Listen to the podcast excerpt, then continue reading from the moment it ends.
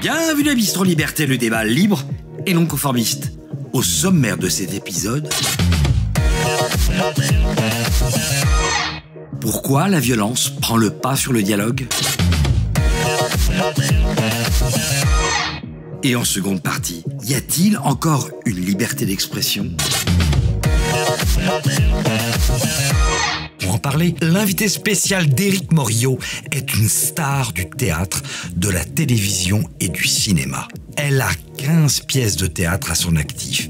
Elle a joué dans 20 longs métrages au cinéma et 27 films et séries TV. Si je vous dis qu'elle a incarné Julie Lescaut, ma présentation peut s'arrêter là. Tant sa notoriété est forte. Pas si sûre. Elle gagne à être aussi connue pour son engagement. Dès 2013, elle dénonce la mauvaise politique politicienne et les manœuvres grotesques de l'UMP et du PS. En 2020, durant la pandémie de Covid-19, elle multiplie les déclarations dans lesquelles elle affirme son soutien au professeur Didier Raoult à son traitement à l'hydroxychloroquine et à ses doutes quant à l'utilité du pass vaccinal. Pour l'élection présidentielle française de 2022, elle déclare, je cite, Pour moi, Zemmour n'est pas d'extrême droite, il représente cette droite républicaine qui n'existe plus, et sans sa langue de bois politicienne actuelle, car il n'a pas fait de la politique son gagne-pain.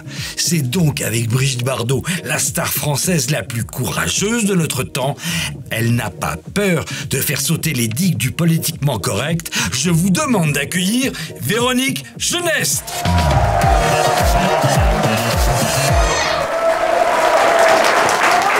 Quel accueil Bonsoir Véronique.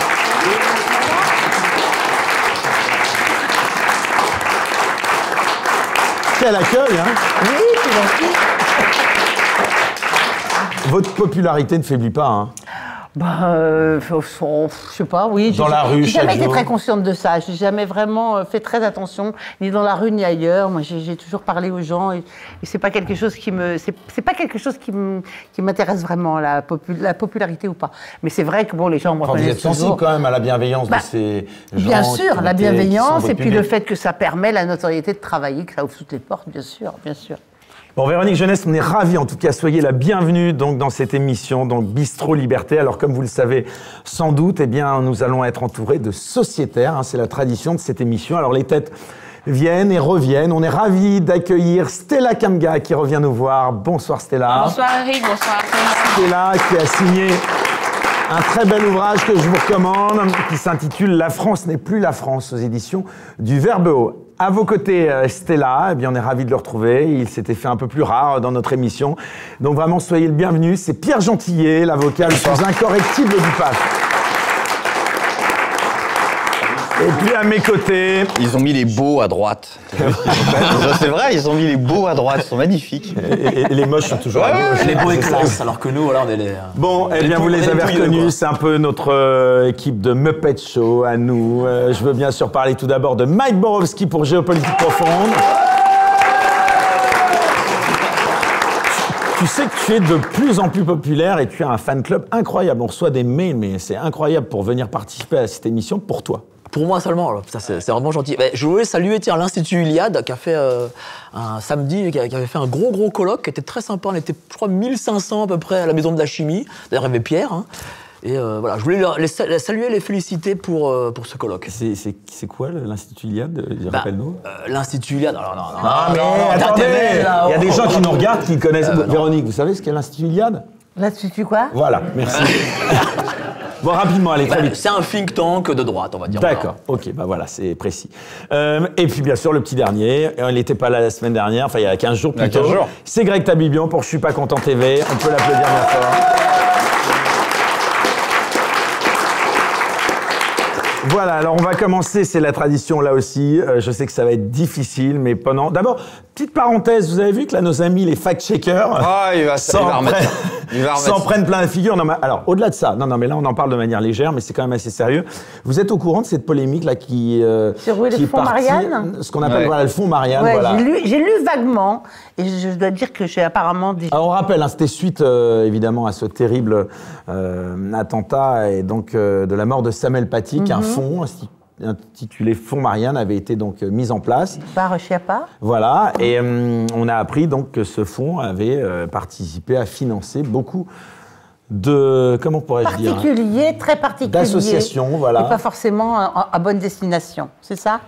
En tout cas, il y a des choses qui méritent d'être euh, voilà, Beaucoup d'amis du gouvernement, quoi. Il y a une enquête qui est ouverte, non? Enfin, à la En tout demande cas, de- les parents, la famille, en tout cas, de Samuel Paty demande, hein, si je ne me trompe pas, est-ce qu'une enquête. euh, Par contre, ce que, ce que j'aimerais savoir, c'est parce que vu que M. Reichstadt ce matin a dit que les accusations émanaient exclusivement des milieux complotistes d'extrême droite, je voudrais demander à M. Reichstadt si la famille de Samuel Paty, du coup, est complotiste d'extrême droite. Probablement, Pro- oui. Je voudrais savoir s'il a l'indécence d'aller jusque-là.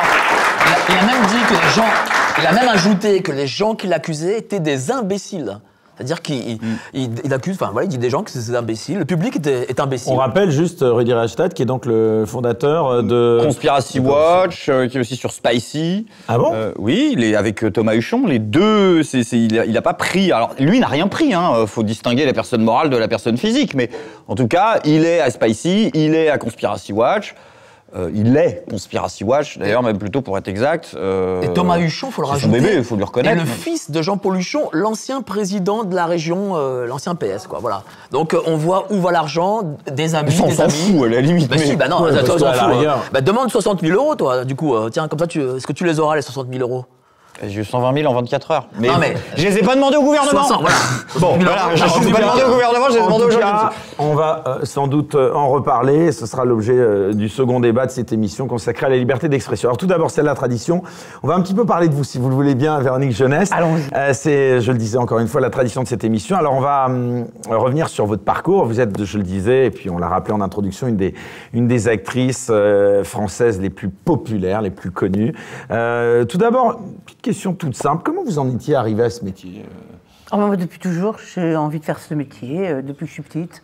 Je veux dire, mon père m'appelait Sarah Bernard, je lui récitais des poésies, j'ai toujours voulu faire ça. Donc, tout naturellement, euh, quand j'ai eu 18 ans, ben, je me suis lancée. Voilà, c'est un petit peu la loterie après. hein. Je veux dire, on n'est pas sûr d'y arriver. C'est compliqué, mais voilà. Ça n'avait pas de rapport avec le côté grande gueule, quoi.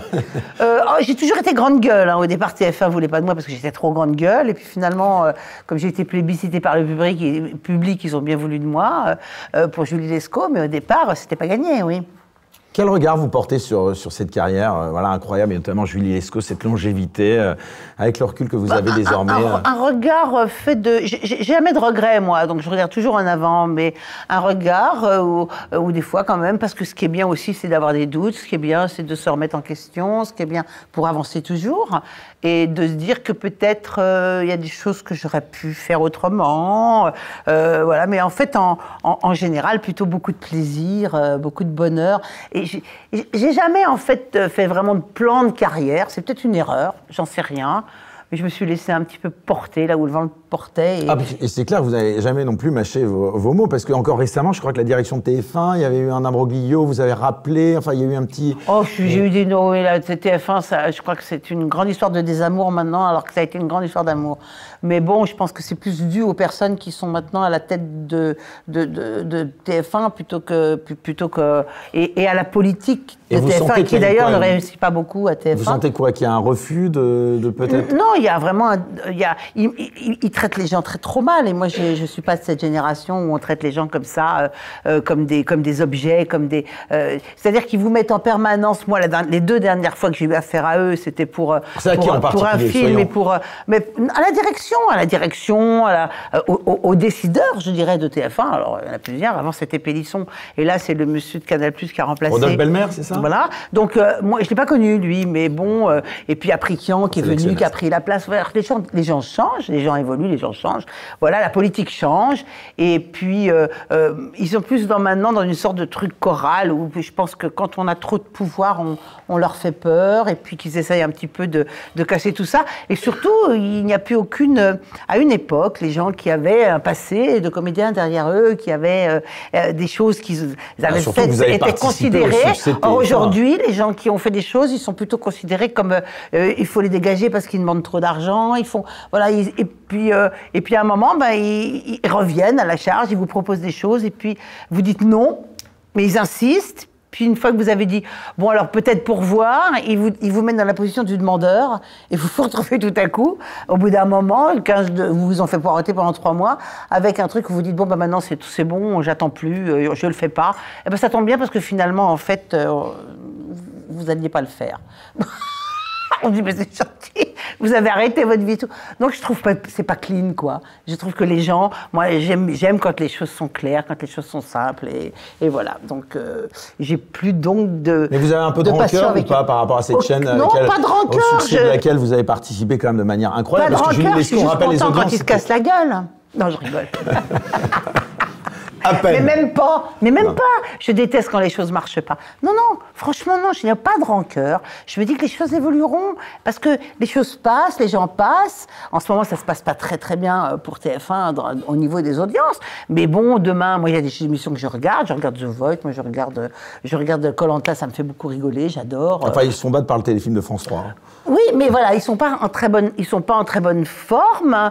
Et ben, je me dis qu'un jour, les gens qui sont à la tête, ils vont se faire, ils vont se faire lourder ou ils vont se faire, il va y avoir les suivants. Et puis que moi, j'aurai passé un certain âge et qu'on aura vraiment besoin de moi parce qu'il y aura plus de vieille intégrale. Donc euh, voilà, je me dis ça reviendra quoi. Donc euh, ça change, ça évolue, on laisse passer le temps. Euh, c'est pas, c'est tout ça n'est pas très grave parce que j'ai tellement de choses à faire dans la vie que franchement, euh, tout ça va très bien. Si vous rappelle demain, vous y retournez quand même ou pas? Si la proposition est extraordinaire, bah, mais bien évidemment que j'y retourne, moi. Pas- mais là-dessus, euh, j'ai pas de problème. Pour Vous savez, les vieux couples, ils se disputent, ils se, ils se fâchent, les vieux amis, puis, et puis un jour, ben, euh, mais il faudra que le bouquet soit très beau quand même. Et il demandait si ça pouvait être un retour de Julie Lescaut. Oh non, Mamie Lescaut, non. S'il propose. Elle est à la retraite, Mamie. Elle, y a eu droit hein, quand même. Elle a plus ses 44 annuités quand même. Bon, on va en parler. En tout cas, euh, vous avez une actualité aussi, puisque vous êtes la fondatrice hein, d'un festival euh, en Corse, hein, si je ne me trompe, à Calvi, qui s'appelle euh, Corse en scène. Voilà. Ça a lieu du 17 au 21 juillet. Cette en année, quelques ouais. mots, ça consiste en Bah, quoi ce C'est un festival spectacle, de- c'est un, festival de spectacles vivants. J'ai 11 spectacles, euh, théâtre, stand-up, euh, concerts. euh, euh, j'ai une soirée années 80 avec un DJ. Enfin, j'ai, ouais, beaucoup de choses. J'ai 11 spectacles, donc dont 6 gratuits. euh, et voilà, et ça va être la fête. c'est l'occasion puisque à Calvi actuellement, il n'y a pas, quoique c'est en train de changer, il n'y a pas vraiment de salle de spectacle. donc c'est l'occasion d'apporter aux, aux locaux et aux touristes qui sont là et qui arrivent, eh bien, euh, ces spectacles qui leur manquent Parce tant. que vous vivez euh, régulièrement en Corse? Enfin, vous... Oui, oui, oui, oui, j'y suis. euh, bah, en fait, en fait, là, comme j'ai pas mal de choses à faire en ce moment, je prépare, je prépare des lectures d'une pièce que je voudrais monter avec Jean-Luc Moreau, donc et Véronique Jeannot. Donc, on- je viens pour faire des lectures, et puis en fait, je, je- je reste dix jours à, à Paris, et puis je repars trois semaines en Corse, et puis je me fais mon festival, je fais tout. Vous vous sentez bien là-bas? Je me sens bien, puis, j'ai- puis, puis, puis, puis j'ai j'ai des, tonnes de copains. En fait, j'ai une vie beaucoup plus sociale en Corse qu'à Paris. Pour revenir à, à ce milieu euh, de l'audiovisuel, du cinéma, du théâtre, vous l'avez vu euh, évoluer au-delà des rapports avec TF1 Est-ce que vous avez vu ce, ce milieu euh, changer euh? Oui, beaucoup changé, oui, oui, mais les, les valeurs du milieu changeaient aussi. et- mais plus que le milieu, je crois que le milieu subit ce qu'on subit euh, au quotidien. La société a changé.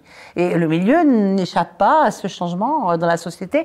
C'est-à-dire que euh, ce, truc de, fast-food, de, de, de, de dire, t'as passé un certain âge, t'es obsolète, t'es bon à foutre à la poubelle, ce qui va pas arranger les gens qui doivent se battre 4 ans de plus ou 2 ans de plus pour, dans, le, boulot.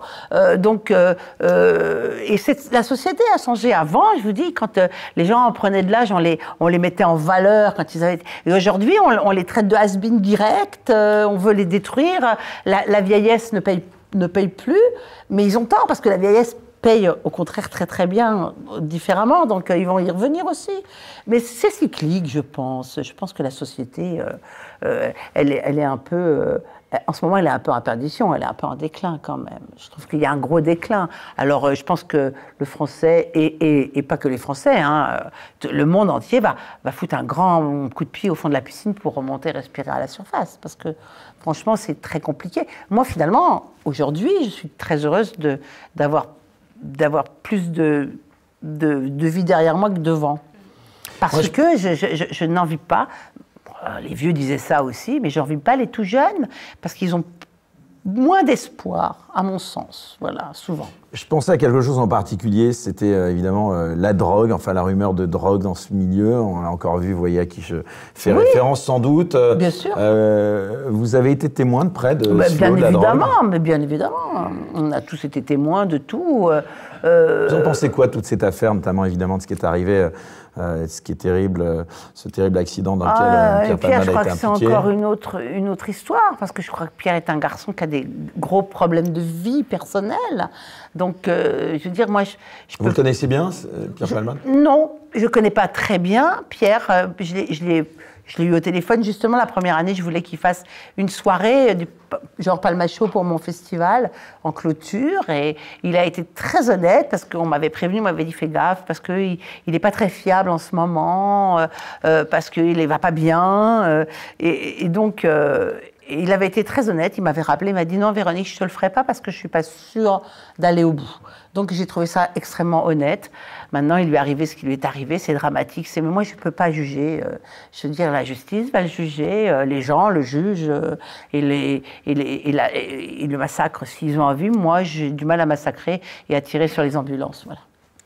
Alors, en tout cas, vous êtes une femme engagée, ça personne ne le contestera. L'une de vos prises de position importantes, on l'a rappelé en introduction, concernait évidemment cette séquence de la Covid-19. Quel bilan vous faites de cette période, plus de trois ans après ses débuts Euh, Est-ce que ça a été un tournant vraiment euh Oui, je crois qu'il y a eu un gros tournant. Il y a eu un gros tournant pour plein de, pour plein de raisons. Euh, mais je pense réellement que, que- je pense réellement que c'est un gros foutage de gueule qu'on a eu là. Je ne sais pas si c'est un test.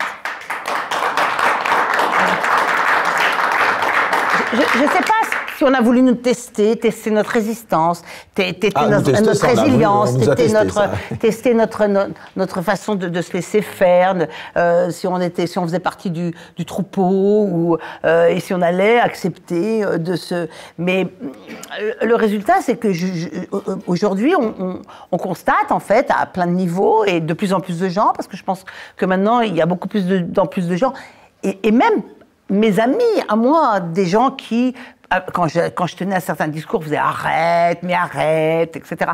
Et aujourd'hui, ils, tiennent le même. hein. Parce que moi, mon discours n'a pas été de dire qu'il n'y a pas de Covid. Moi, au départ, j'étais la première à dire, parce qu'on ne savait pas. Donc, j'étais la première à dire, OK, bon, confinons-nous, hein, puisqu'il le faut, si c'est vraiment très grave, faisons-le pour aider les soignants. J'étais la première à applaudir les soignants euh, sur le balcon.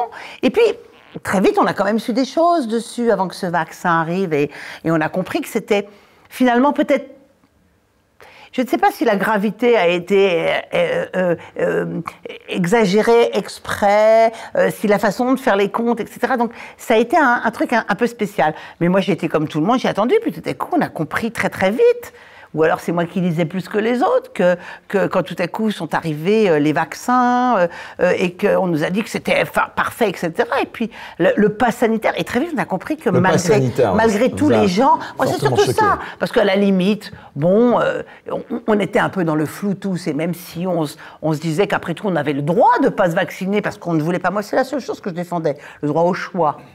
Le droit au choix, c'est un droit, le choix, euh, surtout quand ce sont des choses qui sont très nouvelles et qu'on ne connaît pas. On a beau dire c'est formidable, mais on a tous vécu des, des erreurs médicales, on a tous vécu des erreurs de médicaments qui, qui ont été graves après. Et, donc, on a tous le droit donc, de dire non, moi je tente pas le diable, j'ai pas envie, euh, je préfère prendre le risque. Et puis finalement, on le prend pas parce qu'on était confiné. Donc. Bon. Et puis après, euh, euh, on s'est retrouvé avec euh, euh, ce pass, ce qui devait arriver, et, et tout à coup, à un moment où on savait pertinemment que le vaccin n'empêcherait pas la transmission. Et donc c'était d'une inutilité euh, flagrante. Et je ne comprends même pas les gens qui, qui, ne, qui, qui, qui, acceptait ou qui disait que c'était bon pour sortir. Alors c'était simplement. Et qui, et qui fustigeait tous les gens qui n'étaient pas vaccinés, alors qu'on savait pertinemment que ça n'empêchait en rien la transmission. Alors après, vous donnez les pourcentages. Si, si, ça diminue de, de 6 fois, puis de 8 fois, puis de 10 fois, puis de 2 fois, et puis de peut-être pas finalement. Ça empêche les formes graves. Ah ouais, mais alors peut-être pas finalement euh, les formes graves non plus. Peut-être, peut-être pas, on sait pas. L'attitude d'Emmanuel Macron pendant cette période, vous en avez pensé quoi? Parce que, et d'ailleurs encore maintenant, pendant ce qui se passe là. Mais Ma- Macron, il a, tout- il a refilé les rênes à McKinsey depuis le début sur tout- des milliards de trucs. Je veux dire, euh, euh, et aujourd'hui, on se demande même s'il n'aurait pas refilé sa, sa campagne à McKinsey et que ça serait pas des, des trucs pour, pour, euh, pour lui filer après. On sait- on a- alors tout ça, c'est des hypothèses. Hein. On attaque. on- des enquêtes sont ouvertes au- au- au parquet national financier, PNF. Oui, alors, Vous pensez que c'est le pire président de la Ve République qu'on ait non, élu non, je pense pas que c'est le pire.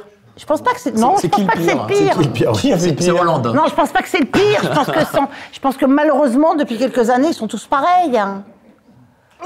C'est-à-dire qu'en fait, bah, euh, moi j'ai été très déçue par Sarko, je vous l'avoue. Ouais, bah, il y a déçu et Vous étiez un enfin. soutien d'Éric Zemmour, hein, si ça Non, vous- j'ai pas été soutien. Alors ça, c'est extraordinaire. J'ai une fois assisté à un de ses spaces en lui disant que son discours m'intéressait, donc on a dit que je soutenais Zemmour. J'ai une fois fait un hashtag Zemmour sur un truc que je trouvais intéressant, mais moi j'écoutais tout le monde. J'ai même lu complètement la campagne de Mélenchon. J'ai failli aller lui poser des questions. Moi, j'écoute. J'aurais pu mettre Mélenchon sur un truc qui me plaît. Hein. Je dire, allez voir tout pas. Je n'ai pas soutenu. Si j'avais soutenu, j'aurais fait comme pour Sarkozy. J'aurais fait une vidéo. Ils m'ont même demandé à un moment, j'ai pas fait de vidéo. Mais Macron-Le Pen, J'ai vous avez voté pour qui que- Vous pouvez le dire ou pas Non, je le dirai pas. D'accord. Vous n'avez pas voté Macron J'ai pas voté Macron, mais j'ai pas voté Le Pen. J'ai pas voté. Voilà. Ah bah, vous l'avez dit du coup. Non, non, non, non, mais bon, je le dis, oui, parce qu'effectivement. Il y a deux choix, il. Mais moi, mais moi je- ma, famille, ma famille reste quand même ma famille républicaine. Moi, Zemmour, son discours m'intéressait, mais j'ai trouvé ça excessif après. C'est-à-dire, j'ai trouvé que ça tournait que autour d'un point qui, me, qui moi, me, me, après, m'angoissait, me stressait. Et j'ai trouvé que ça me manquait. Mais, il, il- il allait trop souvent dans le même. C'était le même débat tout le temps. Et moi, je, je veux dire, il y a un moment, fallait, fallait me parler d'autre chose. Quoi. Mise au point, parce qu'en effet, beaucoup de gens pensaient que vous étiez. euh, Oui, mais enfin, je l'ai dit 20 fois, mais ils continueront à le penser, hein, parce que ça les amuse de le penser. Mais les gens qui me connaissent savent très bien que voilà, quoi. Et moi, je reviendrai à ma famille républicaine. Il y a un garçon qui m'intéresse énormément, euh, David Linard. Ah. Le maire de Cannes. Voilà, le maire de Cannes. Il y a des gens qui m'intéressent comme ça, et j'espère qu'un jour, ils vont émerger. Euh, des gens qui n'ont pas la langue dans leur poche, qui, qui savent affirmer des choses, mais finalement... Enfin, il, est euh, dans un, euh, il est dans un parti politique qui s'appelle Les Républicains, Ouais. Je crois, euh, pas Oui. l'émotion de censure. Donc ils étaient. oui, alors voilà, c'est c'est... le- l'opposition un peu contrôlée. Lénard n'est pas au républicain. Non, il est plus. Il n'est pas au Il est plus il est totalement indépendant. le Il est pour indépendant, moi, je pense alors, qu'il est plus- Mais il était aux Républicains. Ah, les fake- news, ça donne des leçons, puis les fake Mais news. bon, en, en tous les cas, on n'est jamais d'accord sur tout avec les hommes politiques. On peut discuter de tout, on n'est jamais d'accord partout. Autrement, voterait pour personne jamais. On n'est on n'est pas d'accord partout. Mais il y a des choses bien partout. Donc, euh, toujours pas. moi, je ne suis pas quelqu'un qui... Mais c'est vrai que mon affinité est plus républicaine. Voilà. Sans transition, euh, Marlène Schiappa dans Playboy et Emmanuel Macron dans PIF euh, Magazine. euh, ça vous dit quoi de la politique Ah aujourd'hui ben, moi, très honnêtement, j'adore. C'est vrai? Ah ouais Alors là, je suis particulière là-dessus. Moi, que Vous Chapa... avez vu qu'ils ont fasse- été obligés de réimprimer euh, Playboy, Ouais. euh, rupture de stock. hein. Eh ben alors moi par exemple Je crois que que c'est, Chiappa, euh, que Chiappa fasse Non, je crois que c'est Playboy, Mike et Y qui ont, ont dévalisé. Franchement, le mec qui a acheté Playboy pour Chiappa, il est quand même vicieux. Hein. Ouais, Ça, bah, faut, faut le dire. Il a un petit Non mais la, la photo, j'ai pas vu les autres, mais la photo, la photo est pas terrible. Non, la photo, Mais- elle est gâchée Mais alors et- très honnêtement, franchement, personnellement, euh, que elle, est- elle, est- elle est ronde, Chiappa, elle est pas magnifiquement Bah, et belle. surtout ministre, C'est pas la question. Elle est mi- ouais. Elle est surtout ça la question. parce Elle est surtout femme, et moi, et moi euh, rien que pour ça, ça me déplaît pas qu'elle ait eu le culot de faire ça, honnêtement. Mais vous croyez que c'était le moment de le faire pendant Pas le forcément. débat sur la réforme des retraites Mais honnêtement, je m'en fous un peu. Ah ouais Au, au fond, je m'en tape complètement qu'elle fasse ça, qu'il aille sur Pif Gadget, sur Mickey, euh, euh, sur. Fallait faire Picsou Magazine, ça aurait été raccord, quoi. Qu'il aille sur TikTok, euh, qu'il fasse des trucs euh, à l'Élysée.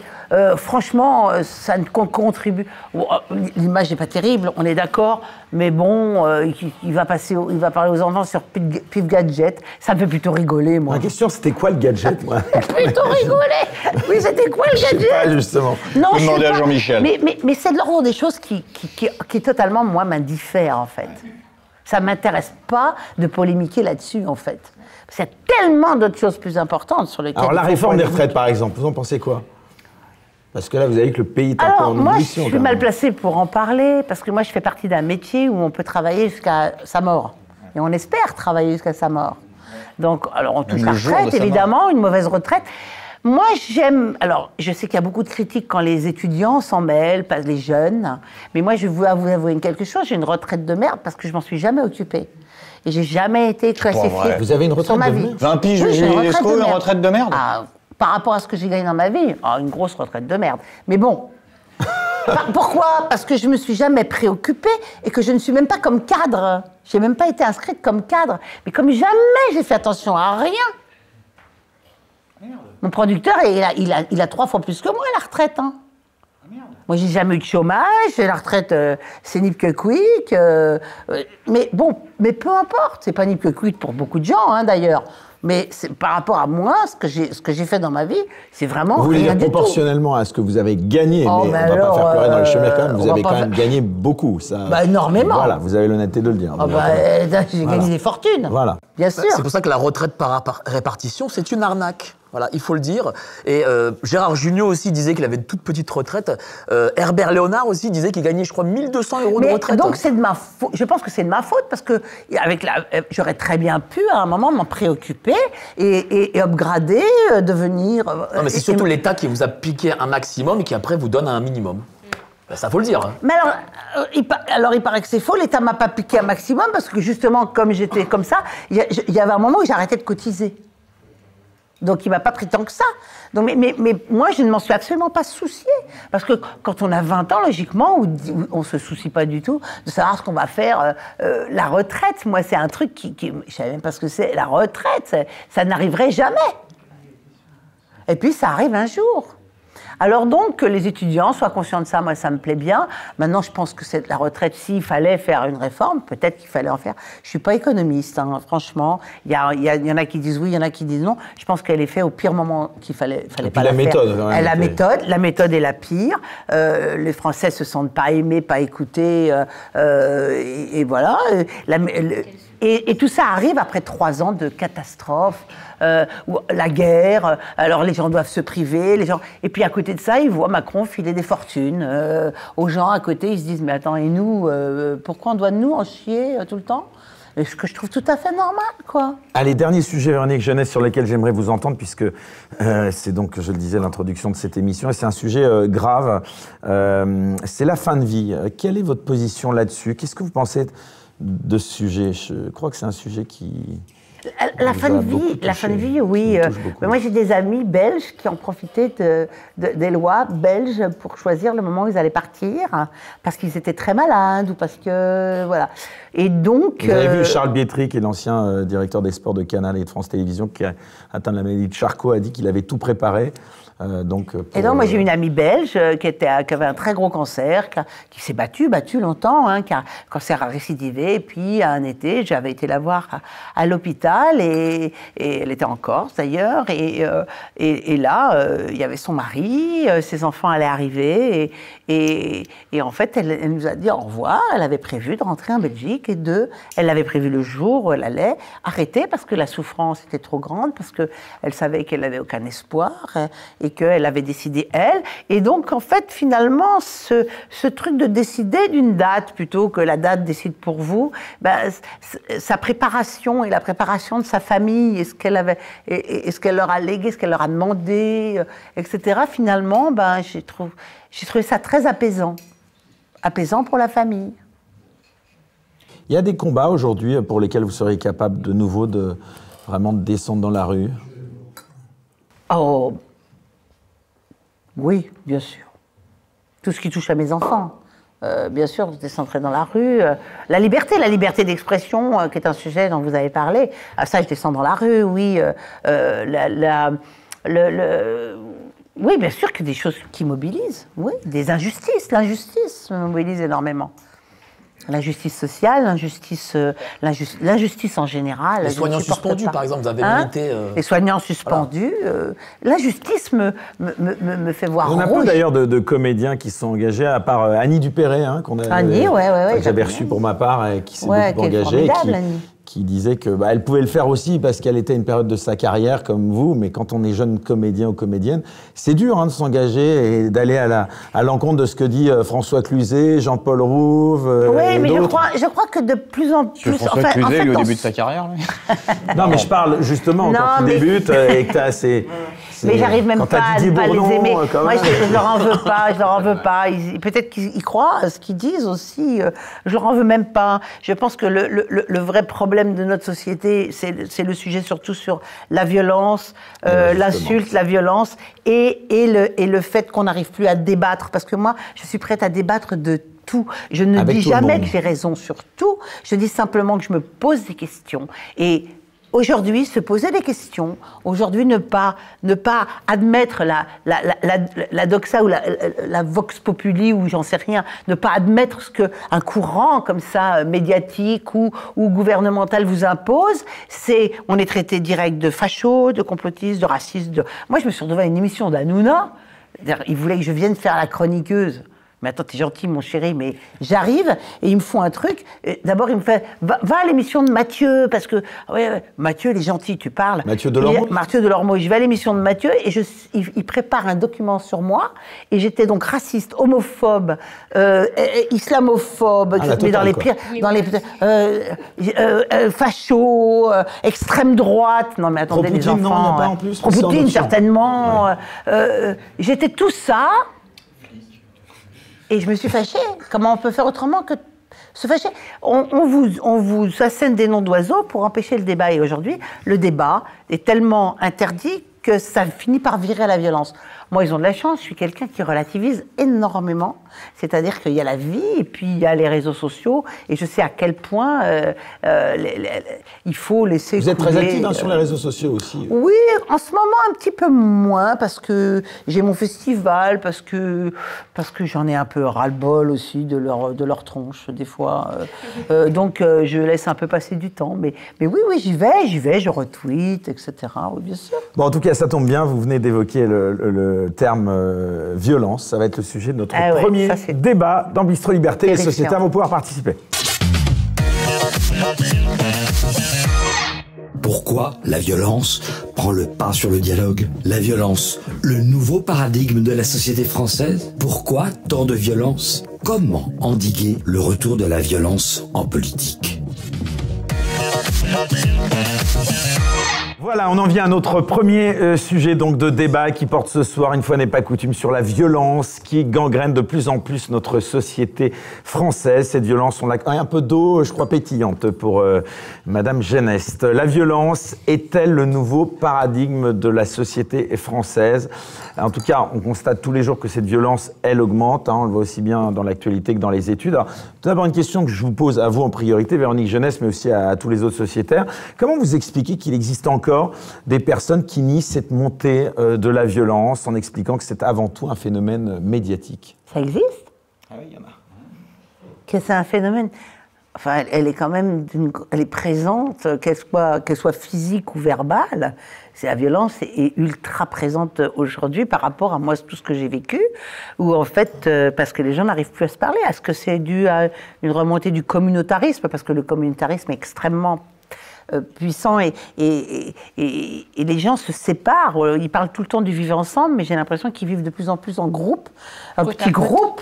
Un petit groupe qui, se- qui se font la guerre, genre les, les clans, les machins, et, et Bidule fait la guerre à machin, machin fait la guerre. C'est sans arrêt de la guerre, et même, et même la politique et tout. Ils, ils finissent par s'insulter, par se dire, des- se faire des bras d'honneur. enfin, je veux dire, on est, Est-ce est que, que le cinéma n'a pas une responsabilité, la télévision, si, euh. dans cette montée de la violence? Ah mais moi par exemple quand j'ai vu sortir alors je vais te dire il y a deux il y a, il y a la haine par exemple quand j'ai vu sortir la haine. J'étais moi catastrophée de ce film Finalement, parce que finalement c'était une apologie de la violence presque hein. Est et là, puis hein. après Euh, par exemple, et puis il n'y a pas que ça, il y a aussi la vulgarisation d'une violence insidieuse. Comme par exemple, ça, ça va paraître con parce que c'était un, un film de comédie que j'ai beaucoup aimé, qu'a fait Jean Dujardin, qui s'appelait Brise de Nice. Et en fait, le principe, si vous regardez le principe de Brise de Nice, c'est de casser l'autre. Casser. C'était et mon fils. Qui avait 10 ans à l'époque, je sais pas quoi, il était là, et en fait, à l'école, c'était que ça, c'était, ouais, espèce de gros machin, chose bidule, cassé.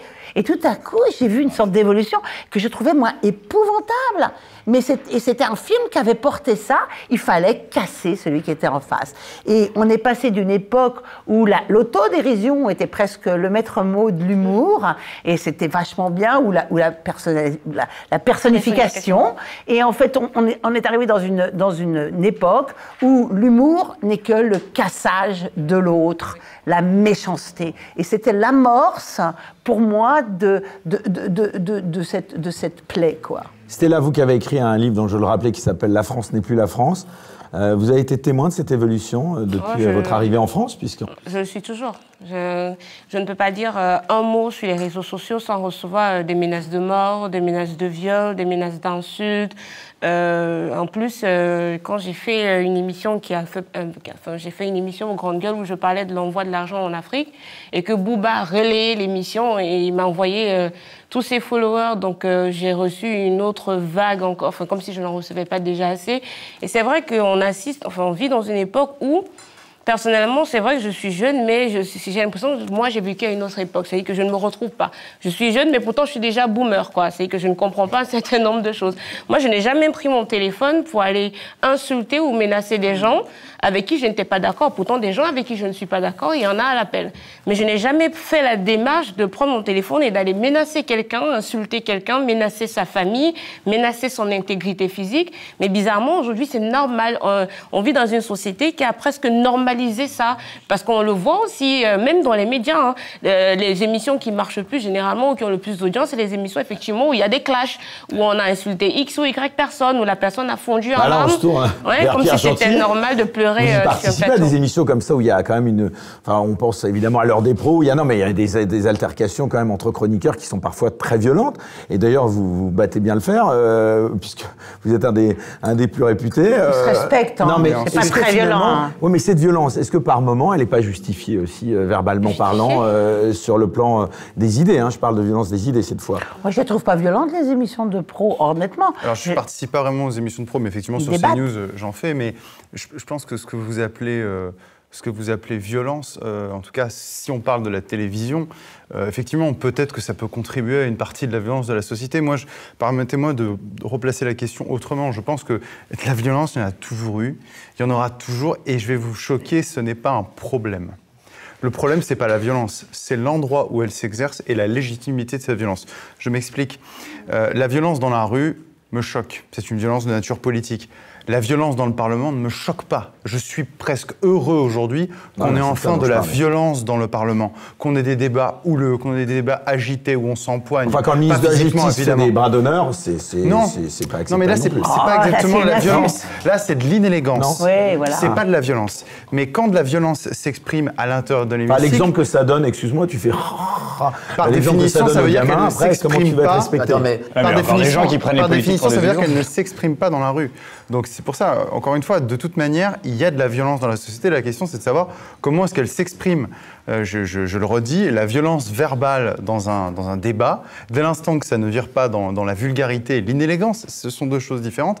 Personnellement, ça ne me choque pas. Ce qui me choque, bien c'est évidemment. très subjectif, Pierre. Mais non, mais non, mais non. subtil, la- Mais non, la- pas du tout. Ben non, mais quelqu'un, je suis désolé, quelqu'un qui est un peu véhément dans ses propos, euh, que des gens qui, qui, qui s'agrippent euh, moralement dans des débats, par exemple, sur la retraite. On a vu des mots très durs. Vous voulez mettre un impôt sur la mort. Euh, on, a, on- on a vu un député de la NUPES qui a accusé le ministre du SOP de, je, je sais plus, d'assassin. Voilà. Moi, ça me choque pas.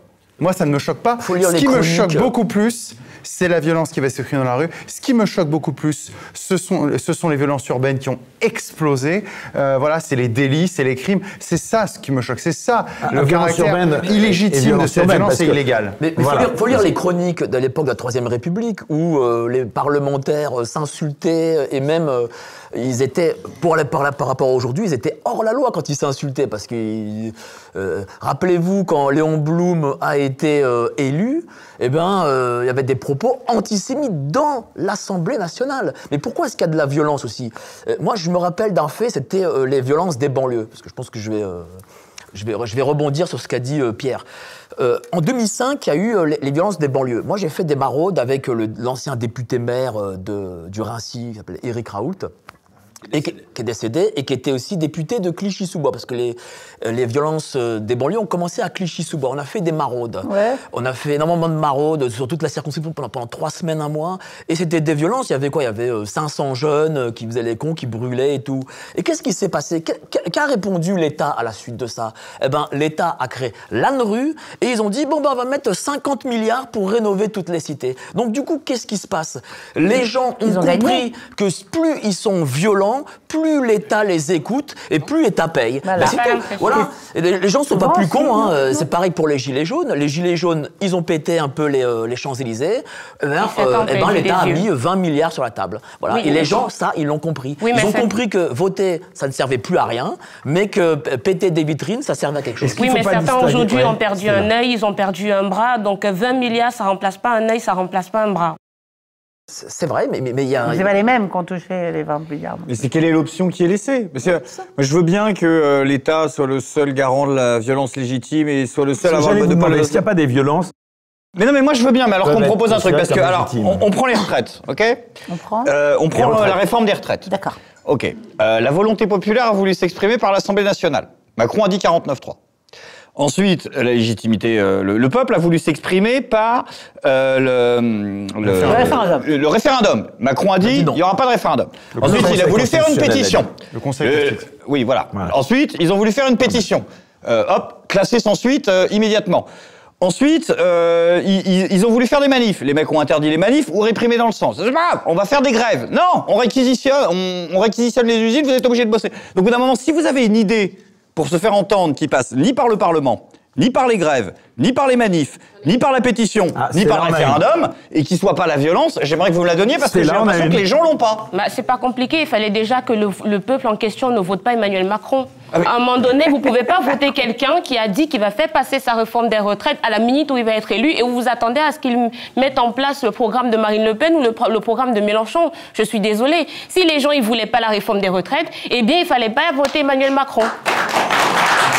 C'est vrai que c'est assez pardon, euh, pardon Greg, c'est assez imparable comme discours. C'est imparable, sauf que Euh, ceux qui vont vivre la réforme des retraites, ce sont ceux qui ont voté et ceux qui n'ont pas voté Ça, fait Emmanuel partie, Macron. ça Donc, fait partie des gens qui ont élu et qui sont pour la démocratie. Si vous êtes pour la démocratie, il faut assumer la démocratie, qu'elle vous plaise ou pas. De toutes les façons, je ne me souviens plus, mais c'est un penseur qui disait que la démocratie, c'est la dictature de la majorité sur la minorité. Je suis désolée, hein, moi personnellement, je suis euh, contre la réforme des retraites, mais à un moment donné, je fais partie également de ces chroniqueurs, de ces personnes avec mon, mon petit compte public qui, ont fait, qui a tout fait pour appeler les gens à bien voter, d'accord? Il se trouve Et que malheureusement... Et à Macron. voter contre Macron. J'étais contre le fait qu'il fallait transformer les gens en abstenir. castor. Sauf que les gens ont choisi de, de tra- de se transformer en Oui, mais- castor. Même à ce moment donné-là, qu'est-ce que vous voulez qu'on y fasse oui, non, mais ils n'ont pas choisi mais vraiment. si, ils ont choisi, choisi je suis vraiment. désolée, Ils ont choisi désolée. entre la peste et le choléra. Bah, dans ce cas, vous avez voté- la peste, assumez la peste, On fait. a voulu leur dire que l'autre bord, c'était le choléra, comme ils font à chaque fois. C'est-à-dire que. Et vous trouvez que l'autre bord, avec le recul maintenant, vous trouvez que Marine Le Pen c'était le choléra, honnêtement, Véronique Jeunesse euh, je pense que c'est pas plus le choléra élections. que la peste. Enfin, je veux dire, Que c'est l'extrême droite, parce que voilà, c'est ça la violence Est-ce que c'est vraiment l'extrême droite Bah, c'est une question que je vous Ouais, pose. Elle est où la droite? Elle est où la gauche? C'est quoi l'extrême droite, Pierre Gentillet Tiens. euh, Ça n'existe plus Ça aujourd'hui. n'existe deux minutes. plus l'extrême Bah. L'extrême droite, l'extrême droite, classiquement, en France, c'est celle qui remettait en cause les élections et le parlementarisme. Aujourd'hui, sur l'échiquier politique, si, on, si on va le plus loin à droite, sur la droite dite institutionnelle, en tout cas celle qui se présente aux élections, qu'il s'agisse de Marine Le Pen ou d'Éric Zemmour, aucun de ces deux protagonistes ne remet en cause la démocratie, ne remet en cause les élections. Et la preuve, Marine Le Pen c'est un a, anathème. a dit que Non, mais voilà, il l'extrême droite de Marine Le Pen n'est pas l'extrême droite de, de celui qui avait fondé le, le- le Front National, Jean-Marie Le c'est pas Pen. que c'est l'extrême droite, ce n'est plus- Ça n'a rien à voir, c'était à une ce époque n'est aussi plus l'extrême droite aujourd'hui. Non, mais ce n'est plus, n'est- il n'y a plus d'extrême droite, je pense, depuis les années 60-70, depuis les derniers groupuscules qui étaient Occident et Ordre Nouveau, il n'y a plus d'extrême droite en France. Il y a des micro-groupuscules qui ne se présentent jamais aux élections. Donc, ça n'existe plus. Ça, ça- Identitaires vraiment, ça n'existe plus. C'est un simple anathème et c'est une facilité, une commodité, euh, euh, je dirais, euh, et un raccourci pour dire voilà, tout ce qui se situe le plus à droite, eh ben, c'est l'extrême droite. Excusez-moi, les idées politiques, c'est pas une histoire de géographie, c'est pas juste une, his- une histoire de gauche ou de droite, c'est une En histoire d'idées politiques. euh, l'extrême droite d'aujourd'hui, c'est ni plus ni moins la droite un peu, un peu, un peu forte d'il y a 30 ans.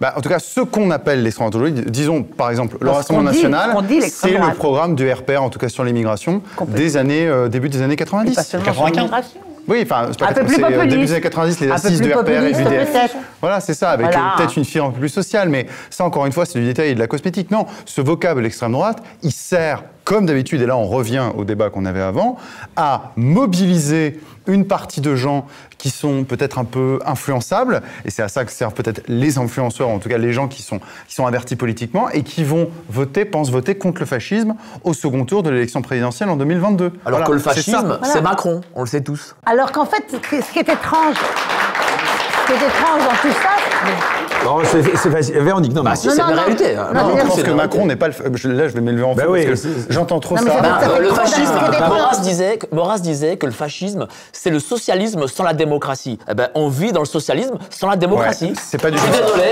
Ah, non, c'est intéressant, Pierre n'est pas je veux bien. Je prends la vision de Maurras. Mais non, mais je- oui, mais Maurras, Maurras, Maurras, c'est tout à fait respectable, mais en l'occurrence, il y, a des, il y a des catégories en sciences politiques, et le fascisme appartient à une bonne catégorie en sciences politiques. Et Emmanuel Macron, on peut le détester, Non, mais si vous voulez, si vous dites qu'il il est nazi fasciste, vous le et dites, qu'il est fasciste, en fait, on va rien, on va strictement rien avancer dans le débat. Moi, excusez-moi, je fais un, petit, un demi-coup de gueule, mais je ne dis certainement pas contre vous, hein, je vous apprécie évidemment, vous le savez. bah, c'est gentil. Je vous dis très sincèrement, mais. En général, quand tu commences à vous voyez, ça va mal se passer. non, c'est vrai. Non, parce que c'est pas, c'est pas contre toi que je le dis. C'est arrêter de fasciser et de nazifier Oui. systématiquement aux adversaires. Macron n'est pas un fasciste, Macron n'est pas un nazi. Revoyez les définitions du fascisme, les définitions du nazisme. Ça n'a rien à voir. Vous pouvez dire qu'il euh, c'est a une attitude euh, auto, oui, autocratique, Autoritaire. autoritaire, mais par pitié, l'autoritarisme, ça ne veut pas seulement dire fascisme, nazisme. On entend trop souvent ça. On a beaucoup entendu ça pendant l'affaire du pass sanitaire, Enfin, du pass vaccinal. On a entendu le pass nazitaire, etc. Ça, je vais vous dire, c'est c'est le fond de chiotte de la pensée. C'est vraiment le fond de chiotte parce que je vous dis un. Mais est-ce quand que vous ce sont dites pas ça- leurs méthodes Non, parce que- Parce non, parce que quand vous dites ça, vous serez entre vous autour de votre table à dire ah ben on est dirigé par des nazis, on est dirigé par des nazis. Vous serez entre vous, vous ne convaincrez Et ça va où Et personne. ça nous amène où personne. Oui. Et en plus, ce sera faux. Faux. Je le répète, c'est faux. Voilà. Ça ne veut pas dire que j'approuve Macron quand je dis ça. Ça ne veut pas dire que. Voilà. C'est juste, je ne veux pas céder à une facilité intellectuelle. Il y a, y quand même quelque chose. Je pense qu'on peut combattre honnêtement. Ok, Voilà. on, peut, on, on peut, on peut renier le terme de fascisme concernant Emmanuel Macron. T'es d'accord Mais il y a quand même, je ne sais pas si tu es d'accord, dans la façon d'exercer le pouvoir macronien, quelque chose qui relève Autoritaire. de non de l'anormalité, Ah, c'est Réellement. C'est quoi Elle par exemple? Apostrophe, anormalité. Le pass sanitaire, euh, des Oui. restrictions de liberté qui sont euh, sans précédent depuis les, depuis les années Ça 50. s'appelle un régime autoritaire. Ouais. Mais un Alors, régime autoritaire. un régime autoritaire, un régime Ah, fasciste. non, parce que ah oui, C'est une mesure aussi- autoritaire. C'est une mesure qui s'est affranchie de l'état de droit. Ça, c'est tout à fait exact. C'est une. Alors Voilà. oui, qui s'est qui s'est affranchi des droits, mais ce qu'il mots. faut quand même souligner, c'est que ceux qui définissent, selon un certain nombre de critères, des partis politiques existants comme fascistes, enfin, ces critères-là, selon lesquels ils les définissent, s'appliquent à Emmanuel Macron. Exemple. L'antiparlementarisme, Ah bon? Bah, Là, je vais peut-être être à rebours de tout le monde, hein. mais en l'occurrence, si on parle du pass sanitaire et du pass vaccinal, il a Ah, été voté par l'intégralité, enfin, il a été voté Ah, par la majorité du Parlement sans passer par un 49-3. Donc, en l'occurrence, c'est pas une histoire de parlementarisme. non mais la représentativité, Ah non, non, non, non, elle non, a non. ses limites. Ah, ça, c'est autre chose. Ça, c'est autre chose. C'est le mode de scrutin. C'est le mode de scrutin. Mais c'est pas du fascisme. C'est pas du fascisme. Que Emmanuel Macron n'ait pas une culture parlementaire, que Emmanuel Macron méprise le Parlement, mais c'est une évidence. Mais attendez, vous plaisantez. Peut-être que lui, il le montre beaucoup plus parce qu'il n'a pas été parlementaire, parce qu'il n'a pas été élu. Mais que pensez-vous D'après vous, que pensait Mitterrand du Parlement Lui qu'il avait bien fréquenté quand il était président? Que, surtout quand il a utilisé tous les 49.3. Parce que le roi du 49.3, c'est Mitterrand. c'est pas Emmanuel Macron, c'est François Mitterrand. hein. Ouais, c'est c'est pour ça. ceux qui en ont la mémoire, c'est François Mitterrand. Que pas. penses-tu que Jacques Chirac pensait du Parlement une fois qu'il était président? Et on peut continuer comme ça. En réalité, que les politiques s'assoient sur la volonté populaire et s'assoient sur le parlementarisme, mais il n'y a, rien de- enfin, il y a rien de surprenant dans tout ça. C'est une évidence. Ça ne veut pas dire pour autant que c'est du fascisme. Pour le pass sanitaire ou le pass vaccinal, je, je pense qu'on Non, je te dis que toi ce et moi, qui- c'est- que ce soit une mesure autoritaire qui, qui est mise de côté, ce qu'on appelle l'état de droit, mais je suis d'accord qu'aujourd'hui le 49.3 Point intéressant, que le 49.3 soit un signe d'autoritarisme, euh, certes, mais ensuite le 49.3, je vais dire une chose, hein, ça va peut-être pas plaire, mais euh, le Parlement s'est quand même, quand même exprimé. Il s'est exprimé sur le 49.3. Le 49.3, le principe, c'est si vous êtes prêt à aller contre le gouvernement sur ce projet de loi, votez la motion et renversez-le. Qui n'a pas voté la motion Les républicains. il manquait neuf républicains. Voilà. C'est ça le Parlement. Je dis pas que c'est parfait, je l'approuve, je l'approuve pas vraiment ce système, mais encore une fois, attention, Pourquoi attention. déculottent à chaque fois C'est ta famille politique. Bah ça c'est c'est à- plutôt à vous C'est de ta vous famille la pourquoi ils se politique. déculottent Je veux dire, moi, ça m'énerve. Moi, j'aimerais qu'on vois. revienne au sujet euh, de la violence, euh, la violence lors des manifestations, justement, euh, contre la réforme des retraites. Vous en pensez quoi, vous euh, tous euh, qui êtes ici présents? Est-ce que c'était plus De violent qu'en 68 C'était moins violent, vous pensez? Je sais pas, moi, en 68, c'était très De quel violent. côté- de quel hein. côté J'ai- ça dépend de quel côté Eh ben, on a beaucoup parlé alors ces derniers. Alors on va parler. Non mais Pierre a raison de, de demander de quel côté. Alors par exemple, on a beaucoup parlé ces derniers jours euh, de ce que les médias appellent des, je cite entre guillemets, des violences policières ou des bavures. Euh, Qu'est-ce que vous pensez de ces violences-là? Est-ce qu'elles existent? Est-ce que c'est un fantasme? Euh, Est-ce qu'elle n'est pas la seule légitime? Comme l'expliquait en son temps euh, Max Weber. Euh, Dites-nous. Très euh, court par définition, oui, enfin personne ne peut contester les violences policières, c'est- enfin ça existe et c'est courant.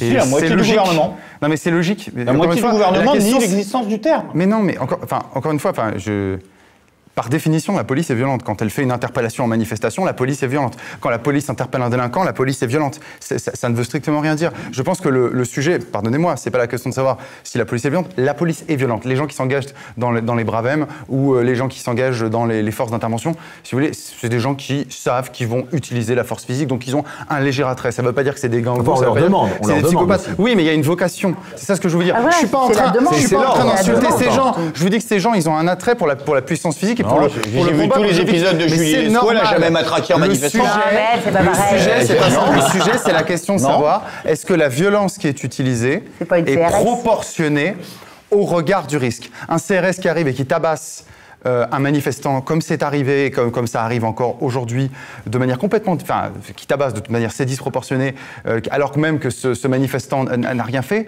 Oui, c'est une violence policière illégale et illégitime. Il- voilà. C'est ça, le- c'est ça le caractère. La violence policière, par définition, enfin par définition, la police est violente. La question c'est, est-ce que cette violence est disproportionnée ou pas? Je fais qu'un rappel de droit ici. C'est du pur droit. C'est intéressant parce que vous qui avez qu'il y a des policiers violents. Justement, Il y a des, il y a des, il y a des, il y a des, il y a des, il y a des- M- m- Moi, je suis assez d'accord avec toi. C'est-à-dire qu'il y a des policiers effectivement violents, comme partout. Il y a des gens qui débordent. hein, et puis il y a, et puis il y a une violence qui est mal- mal- malheureusement, je dirais, légitime. Et ça, c'est l'ordre qui est donné plus haut, hein, qui la met, qui la rend légitime. Si l'ordre plus haut, c'est vous les laissez pas passer, ils les laisseront pas passer. Et ils emploieront la violence pour pas les laisser passer. Et s'il y a quelqu'un qui fait comme ça, même s'il n'a pas fait grand-chose, ou s'il refuse d'obtempérer, il va s'en prendre plein la tronche. Mais c'est plus, c'est plus là-haut qu'il faut regarder. Après, après la violence des policiers, il y a certains policiers violents, et ceux-là, logiquement, sont punis quand ils sont trop violents. Ils doivent être punis. Je veux dire, parce que comme partout, dans toutes les congrégations et dans, toutes les, dans, toutes les, dans, toutes les, dans tous les métiers, ben, il y a des gens qui débordent, et il y en a. Voilà. Mais moi, je suis, je suis assez d'accord avec lui. euh, il faut voir si cette violence est légitime ou pas, et si La elle est colère, en tout cas, elle ne faiblit pas, euh, on le voit, euh, en dépit donc de ce qui se passe. Euh, En tout cas, euh, ces manifestants sont peut-être parfois un peu moins nombreux, mais la colère, elle, elle semble ne pas euh, diminuer. Euh, le risque de guerre civile, vous pensez que c'est un risque qui existe réellement ou pas, vous, Julie Lescaut? Vous en avez peur ou pas? Julie. Lescaut. Ouais, c'est Voyez, bien. c'est Julie Lescaut. je Moi, j'allais répondre. J'allais répondre. Alors, euh, c'est ma seconde, c'est ma seconde nature. Voyez comme quoi, Non, on fait plus la part des moi, choses. très sincèrement, non. J'ai pas peur de. Non, j'ai pas peur de ça. J'ai pas peur de ça parce que j'ai. Je sais pas, j'ai assez confiance dans mes, dans mes co. Dans mes co Compatriotes. patriotes, co-religionnaires, j'allais dire, mais non, pas du tout, on n'a pas la même religion. Donc, mes compatriotes, et que malgré tout, euh, Il faut pas, oublier quand même que ça- tout ça, ça c'est le chaos aussi. Il y a le, Pensez pas que le gouvernement, il et le, et le chaos, c'est la terre violence brûlée. euh, Les gens n'ont pas Bah, envie de se évidemment. suicider, je pense. Là, là aujourd'hui, Si, on a vu.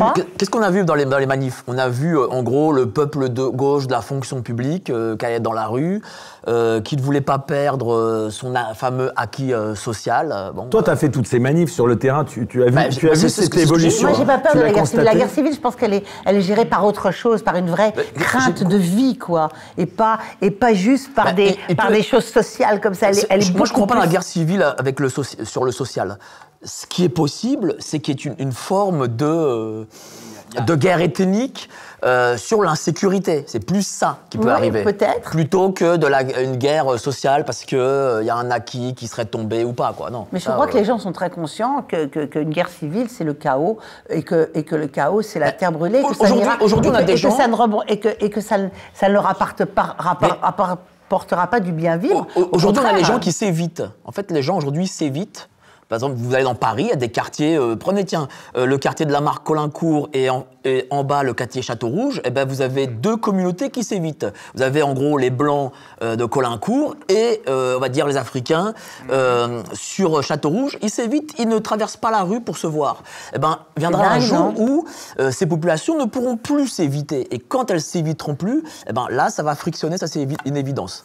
C'est dingue, non Moi, j'ai- Stella, envie de répondre euh, sur euh, la question de violence policière en disant que, en réalité, je ne me permettrai jamais euh, de juger euh, les actes, euh, des, des actes surtout en manifestation. Euh, très souvent, il y a des contextes qu'on ignore, on se contente juste de voir des vidéos, des vidéos qui peuvent plus ou moins choquer. Et ensuite, on tire des conclusions assez rapidement sans se mettre à la place du, du CRS ou du policier qui est là à l'instant T et qui ne sait pas exactement de quel côté est venu un pavé de pierre, une boule de pétanque, euh, un jet de ceci, et ainsi de suite. D'ailleurs, la preuve, pendant, euh, une manifeste- pendant les, manifestations, euh, celles qui ont juste précédé la sortie du Covid, on avait juste vu l'infirmière qui avait été attrapée par les forces de l'ordre et tout le monde avait crié violence policière. Or, on est remonté, on a retrouvé des, images juste avant et on voyait cette, même infirmière faire des doigts d'honneur à la police. Je vous assure, moi, je me suis retrouvée dans des et je pense que je ne suis pas la seule, la plupart euh, des Français en général qui ont eu recours à la police et qui ont appelé la police pour que la police vienne les sauver des situations in je crois qu'on est nombreux.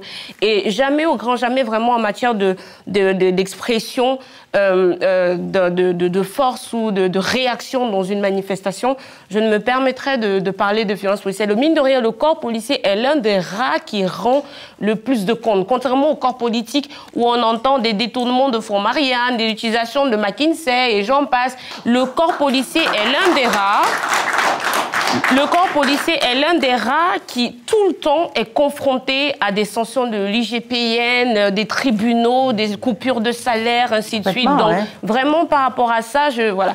Maintenant, s'il faut parler de guerre civile, franchement, la guerre civile en France, j'ai un doute. S'il devait y avoir guerre civile, on, on- on en serait déjà là. C'est-à-dire que euh, euh, Véronique a parlé tout à l'heure, euh, par rapport à la période du Covid, de tests. C'est-à-dire qu'à chaque fois, on a poussé les Français au bord du précipice et on voulait voir est-ce qu'ils vont réagir? Est-ce qu'ils peuvent réagir? Et au grand jamais, je suis désolée, il y a eu des manifestations, j'entendais des gens se vanter du fait qu'il y a eu 5 000 personnes, 10 000, 10 000 personnes. Mais est-ce que je dois vous rappeler qu'en France, il y a 66 millions ou 68 millions de personnes? Donc 1000 personnes, 100 000 personnes, c'est quoi? C'est même pas 1% de la population. Donc à quel moment, pardon, on parle de guerre civile? Moi, je pense que si on vous a testé, s'il y a eu l'affaire... euh, Benalla et que Macron a dit venez me chercher, vous n'êtes pas allé le chercher. S'il y a eu le Covid, s'il y a eu l'affaire McKinsey, s'il y a eu des mensonges, s'il y a eu tout ce qu'il y a eu et vous n'êtes pas allé le chercher, c'est pas demain la veille qu'il y aura une guerre civile. Je pense aussi. Bah, C'est imparable, ça je reconnais. bah, non, c'est pas imparable parce que euh, aller le chercher. Quel est le C'est pas rapport facile. Quel- quel- j'ai- Aller chercher Macron, c'est pas une guerre civile, c'est une révolution. Justement, c'est une, fa- c'est une façon de dire qu'à chaque Donc, fois, en euh, fait, on vous a poussé au bord du précipice Oui, et, on a, et il fallait réagir, mais il n'y a Mais jamais eu de je, réaction. Donc, je, je euh, pense que Marie-Antoinette, euh, 15 jours avant, était très confiante. D'accord. Euh, Il n'y a pas de. En fait, moi, alors, je fais partie de ceux qui ont peur de la guerre civile, mais pas parce que j'ai une panique morale, parce qu'à la différence de Pierre, je suis libéral. Donc, je pense que pour, pour moi, la, la- la- la- Il est quoi pour la toi, Pierre justification même Probablement pas libéral. Tu vas pas me refaire le truc de Bégodeau. euh, euh, voilà. Euh, c'est pour moi l'existence même de la politique, c'est d'éviter la guerre civile. C'est l'échec le plus total, le plus absolu. Donc il faut considérer qu'il moi, la existe. politique, c'est de la guerre en Les, les gauchistes qui hurlent à la panique morale dès que tu envisages le scénario de la guerre civile, non, le but de la politique moderne, c'est d'éviter le tous contre tous. Juste en deux minutes, du point de vue général, on y tend. On n'est pas sorti de l'histoire. euh, Fukuyama s'est planté. On n'a pas, on n'est pas passé à autre chose. Euh, je, je, je, je- pense que l'idée, nous, nous sommes anthropologiquement condamnés à reproduire des phénomènes de violence d'une façon ou d'une autre, mais nous les reproduisons. Du point de vue spécifiquement français. On parlerait pas de régression civilisationnelle. Non, non, c'est pas une régression civilisationnelle, ou alors elle est, elle est cyclique et permanente, parce que nous en revenons, et je vais pas refaire l'apologie de René Girard, mais on, on- on reproduit les mêmes phénomènes. Du point de vue spécifiquement français, je crois qu'on vit depuis un certain nombre de temps dans une illusion qui a été renforcée par la construction européenne, qui est de nous faire croire, de nous injecter par la force que nous serions, nous Français, un peuple du compromis. Nous n'avons jamais été un peuple du compromis à quelque moment que ce soit. Ça ne veut pas dire que nous sommes un peuple de la violence, mais même lorsque nous débattons, nous ne sommes pas dans le compromis. Nous avons des philosophes Non, qui, depuis le le Moyen Âge, s'envoient des missives de l'autre bout de l'Europe en se Le traitant de d'aujourd'hui, de On est- 2023, c'est pas celui du 19e siècle des barricades. eh bien, justement, arrêter. il est à moitié, Exactement. parce qu'il y a une contradiction contemporaine très forte dans ce rapport à la violence, je le constate, c'est que nous avons des gens qui soient au pouvoir ou dans l'opposition, surtout à gauche, parce que la droite assume beaucoup plus la violence, qui sont des gens qui vont avoir une détestation épidermique pour le moindre mot qui va blesser, qui va choquer, qui va stigmatiser, mais qui sont capables de légitimer des violences physiques inouïes dans, dans des proportions sidérantes. Que ce soit le gouvernement qui est capable de nous vouloir nous pondre des lois, euh, lois sur la liberté euh, d'expression de Madame euh, Avia. Ah oui. Avia, euh, qui condamne la haine, notion juridique qui ne veut rien dire si tu ne définis pas la haine de quoi, mais qui par contre autorise des violences policières inouïes. Et puis pareil, chez des gens de gauche qui vont te dire la moindre oppression, tu n'utilises pas le bon pronom, c'est une violence inouïe. Par contre, Ah, il faut couper les têtes de 50 000 bourgeois en France. Donc c'est très bizarre parce qu'on est dans une société qui à la fois est composée de gens au pouvoir et dans le contre-pouvoir. Qui, qui ont une sorte de pacifisme, tu vois ce que je veux dire, culturel très très fort, où, où le moindre mot de travers est une violence, mais qui sont capables de, de caution au niveau de la violence physique, qu'elle soit Non, mais policière ou Aujourd'hui, la seule violence que tu qui as, sont très c'est fortes. sur les réseaux sociaux et c'est sur Twitter. Voilà, c'est la seule violence que Les tu gens as. ont perdu les yeux, n'ira contents pas savoir qu'ils les ont perdus sur Twitter. Mais pas c'est au-delà. juste, Mais qu'est-ce que tu en sais Rappelle-toi 95, rappelle-toi les grèves de 95 avec Monsieur Juppé. Euh, les syndicats ont bloqué le pays pendant un mois et Monsieur Ah oui, Juppé a, a baissé ça. sa culotte. Et la réforme? Voilà. Mais nous ne sommes passée. plus, depuis les Gilets jaunes, dans est-ce des que révolutions. ça- Est-ce qu'on est arrivé sur, à ça? Non. Voilà. Les gens ont fait un peu de manif, ils chantaient. Ah ben, D'ailleurs, celle qui a fait le buzz. Le ras-le-bol d'aujourd'hui, c'est la fille supérieur à dansait, celui de exactement. c'est la 95. fille qui dansait sur le Oui. camion. Et c'était ça la, la grosse violence. Le ras-le-bol d'aujourd'hui Ah ouais. n'est pas supérieur Je à celui de danse- je danse 95. pour le- Mais parce que Mais- tu mais l'as la violence dans les Véronique manif- Jeanne. La violence dans les ma- manifestations, elle est beaucoup plus, euh, elle émane beaucoup plus de groupuscules d'extrême gauche d'ailleurs, et peut-être des d'extrême gauche, j'en sais rien. Ce même qu'on appelle, c'est ça. Ce qu'on appelle les antifas. très Elle, elle, elle émane de, de groupuscules qui sont là pour foutre la merde. Je ne sais pas qui, euh, euh, qui, qui les commandite, parce qu'il y a certainement des gens qui, dont c'est l'intérêt que ça foute la merde, mais, mais la majeure partie des manifestants, quand même, c'est de, de, la- c'est de la violence. S'il n'y a pas de violence, c'est très- c'est euh, Il y a des grossièretés, il y a des choses émises, mais c'est pas... il y a juste un truc qui m'a étonné par pas ton contre, c'est que. Il n'y aura pas ton grand Mais soir. qu'est-ce que tu en sais Mais je te le dis, que- tu- tu n'iras pas. Mais euh, pour iras abonder, pour abonder dans le sens direct, justement, pour dans moi je suis plutôt d'accord avec ce direct. C'est-à-dire que, à mon avis, le parallèle de 95 ne tient pas. Pourquoi? Parce qu'en 95, bon, effectivement, il y a un contexte social extrêmement tendu et le gouvernement a reculé. Ce qui est intéressant, c'est de comprendre pourquoi le gouvernement a reculé. Je pense hein. que si le gouvernement a reculé, euh, c'est avant tout parce que le gouvernement en responsabilité n'était pas sur, le, sur la même sociologie qui est celle du pouvoir en place, c'est-à-dire d'Emmanuel Macron. Emmanuel Macron est un camp qui, qui se compose de deux sociologies bien identifiées. On l'a vu au second tour de l'élection présidentielle. Son premier électorat cible, c'est les retraités. Ils ont voté à 65% pour lui au second tour de l'élection présidentielle. Et le deuxième, c'est la bourgeoisie des centres-villes. À la différence d'un Jacques Chirac, qui avait fait sa campagne sur la facture sociale, etc., qui a eu des voix de gauche, même en 2002 aussi, mais qui a eu des voix de gauche. D'accord? Il avait une culture du compromis. hein. Et deuxièmement, il a dans son électorat, son électorat est beaucoup moins polarisé que celui d'E- d'Emmanuel Macron. Il y avait dans la droite RPR Non, de Jacques Chirac veux des dire gens non, qui étaient d'origine Emmanuel Macron, c'est la nouvelle beaucoup droite, plus sociale.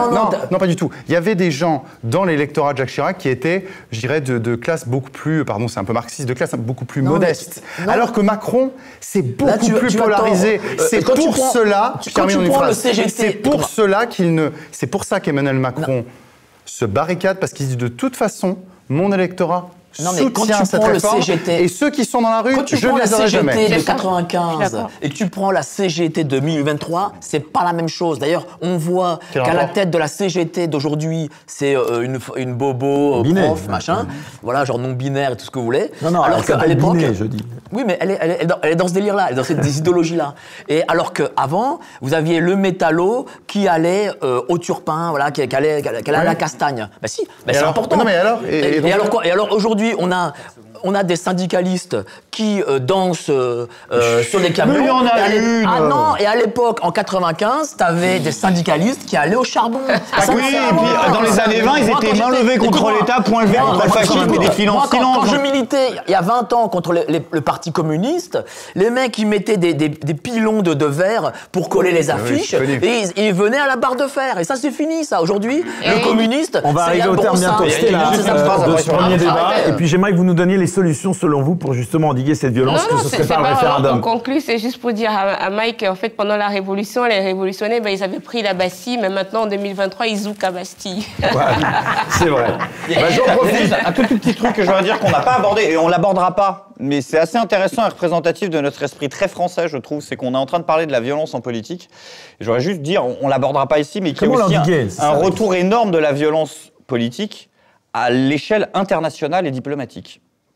Et que je trouve assez marqué en ce moment dans les humiliations, dans la violence des rapports, euh, les humiliations qu'ont infligées par exemple la Russie à la France ou la Chine à la France, à la France etc c'est un phénomène qui, généralisé qui en sont assez forts dans les. dans- il y a aussi un retour de la violence entre États et entre nations auquel les historiens et politologues et Mais sachants nous de avaient soi-disant Il y a un immunisés dégel depuis de la 20 ans. violence pour deux très rapidement. Mais il est là. Très vite. Allez, Il est là. très, très Le mythe de on est sorti de l'histoire et c'est fini depuis la chute du mur. Allez, on va conclure, pour deux raisons, pour deux raisons, mais très très court. Pierre, et parce que c'est intéressant comme parallèle. La première raison, c'est une raison interne. Je pense l'effondrement de la classe moyenne, et donc du coup la fin d'un certain confort, du coup le, le retour, le retour du tragique dans l'histoire, une certaine gravité, l'inflation, etc. Ça, ça génère la violence. Et le deuxième, effectivement, tu l'as évoqué, c'est un parallèle intéressant. C'est pas un hasard si le, retour de la violence sur la scène politique internationale, notamment la guerre en Ukraine, n'est pas que, le montre. C'est aussi le dégel d'un système, c'est la vraie fin de la guerre froide, ou plutôt le retour d'une nouvelle guerre froide, donc du coup les tensions qui ressortent. Voilà, c'est peut-être peut-être ça aussi. Le mot de la fin revient à Véronique Geneste. Euh, justement, euh, vous qui aviez incarné, je ne fais pas la confusion, euh, Julie Lescaut, est-ce que vous ne pensez pas, on tape beaucoup aujourd'hui quand même sur la police, hein, je reviens à ce sujet, euh, est-ce qu'il ne faudrait pas au contraire la revaloriser, la renforcer pour faire face aux défis de la violence euh, au sens général Parce Bah, bien, bien oui, absolument, mais pour, pour c'est- pareil pour tout le monde. Je veux dire, on- on revalise- on- il faut revaloriser, revaloriser tout le monde, tous les métiers, tous les, ils font pas, ils font, ils sortent pas du lot. Et effectivement, il faut, il faut revaloriser la police dans ce qu'elle a de, de, euh, dans ce qu'elle met au service des, des gens, euh, parce qu'elle vous aide aussi beaucoup, la police. Là, on, on mélange un peu police et CRS d'ailleurs. Je veux dire, donc, les, on faut arrêter de dire euh, les, les policiers sont des cons, les policiers sont des assassins. Euh, je pense vraiment que c'est euh, notre. Je pense que notre civilisation, si vous voulez un mot de la fin, c'est que elle souffre de l'amalgame et du manichéisme avant tout. C'est-à-dire qu'en fait, elle souffre du fait que on- c'est noir, blanc et il n'y a plus de nuances. Elle vient de nous dire pas d'amalgame et les gens disent qu'elle est d'extrême droite, c'est incroyable. Et, et donc, et donc, bon, je dis ce qu'ils veulent, je m'en tape un peu. Mais et, et- et en fait, et pour ça, et pour ça, je pense qu'il faut un retour. Il faut sortir des réseaux sociaux. Il faut sortir. Il faut se rencontrer, il faut se revoir, faut Et peut-être recréer- redonner la parole au recréer- peuple, non, à faire, faut recréer des endroits de rencontre, parce qu'on se rend compte quand on se rencontre, quand on se retrouve face à quelqu'un, qu'il n'est pas derrière son écran, que tout à coup les barrières elles tombent beaucoup plus vite et qu'on arrive beaucoup plus vite à parler. Donc il faut créer du lien, il faut sortir des réseaux sociaux, il faut revenir un peu à l'ancienne, euh, à- à- au rapport humain, à des veillées, pourquoi pas, à, à- à se dire entre gens Eh ben, d'immeubles. vous savez quoi? À l'ancienne, c'est un Le peu Covid comme dans l'émission. permis. Le co- que ce que le Covid avait un petit peu permis. Vous on avait connaissiez, sorti la les- table de ping-pong. Il faut revenir au confinement. Vous connaissiez l'émission Droit de réponse de Michel Pollack Oui. Bon, eh ben, il y avait un caricaturiste en live. Eh bien, nous aussi, on a le nôtre. Il s'appelle Ignace. On peut l'applaudir bien fort. Et donc, euh, bah, je suis désolé pour vous, mais c'est la tradition. Il vous a gratifié de caricatures en live hein, pendant ce débat. Alors, tout d'abord, on va commencer par Stella Kamga. Ses propos font manger les casquettes des rappeurs. Désolé, Booba. Voilà, c'est pour toi, Stella. Véronique Jeunesse, en bien 2023, Julie Lescaut serait au service du wokisme. Dans ce cas, ne comptez pas sur moi. Bien vu, hein, pas mal, on peut l'applaudir. Mike Borowski. Votez pour moi Mike Borowski est toujours au manif en quête d'interview. Choc, et on le voit avec évidemment la tête qui est bien explosée. Donc Mike, je te la donne. Greg Tabibian, la violence le met en pétard. Je suis pas content. Oh là là, et c'est vrai que jolie, ça ressemble bien celle-là. Hein. Hein. L'avocat anti-violence, c'est Maître Gentillet. et ben voilà. Une belle euh, viande. Avec le- je n'ai pas vu. euh, cool Ah ouais, cool avec euh, le V du. Du, bah, tu fumes pas toi non des joints ou des Non, trucs non, ça ai avait l'air bien peace and love. Euh, ce n'est pas de la violence, je vous sécurise. Emmanuel Macron, vous l'aurez reconnu. Et enfin le dernier, il est pour moi. Eric Morillo, animateur non violent. Avec ça, je mets de l'huile dans les rouages. Et en effet, mais je vois que vous êtes à l'eau. Vous buvez pas d'alcool, vous euh Je, je, euh, je- je suis tombée dans la marmite quand j'étais petite, donc je bois un verre et je suis ivre mort. Je suis très économique. Pour rester maître de ce que vous dites. Voilà. Et ben, on enchaîne tout de suite avec l'interview confession.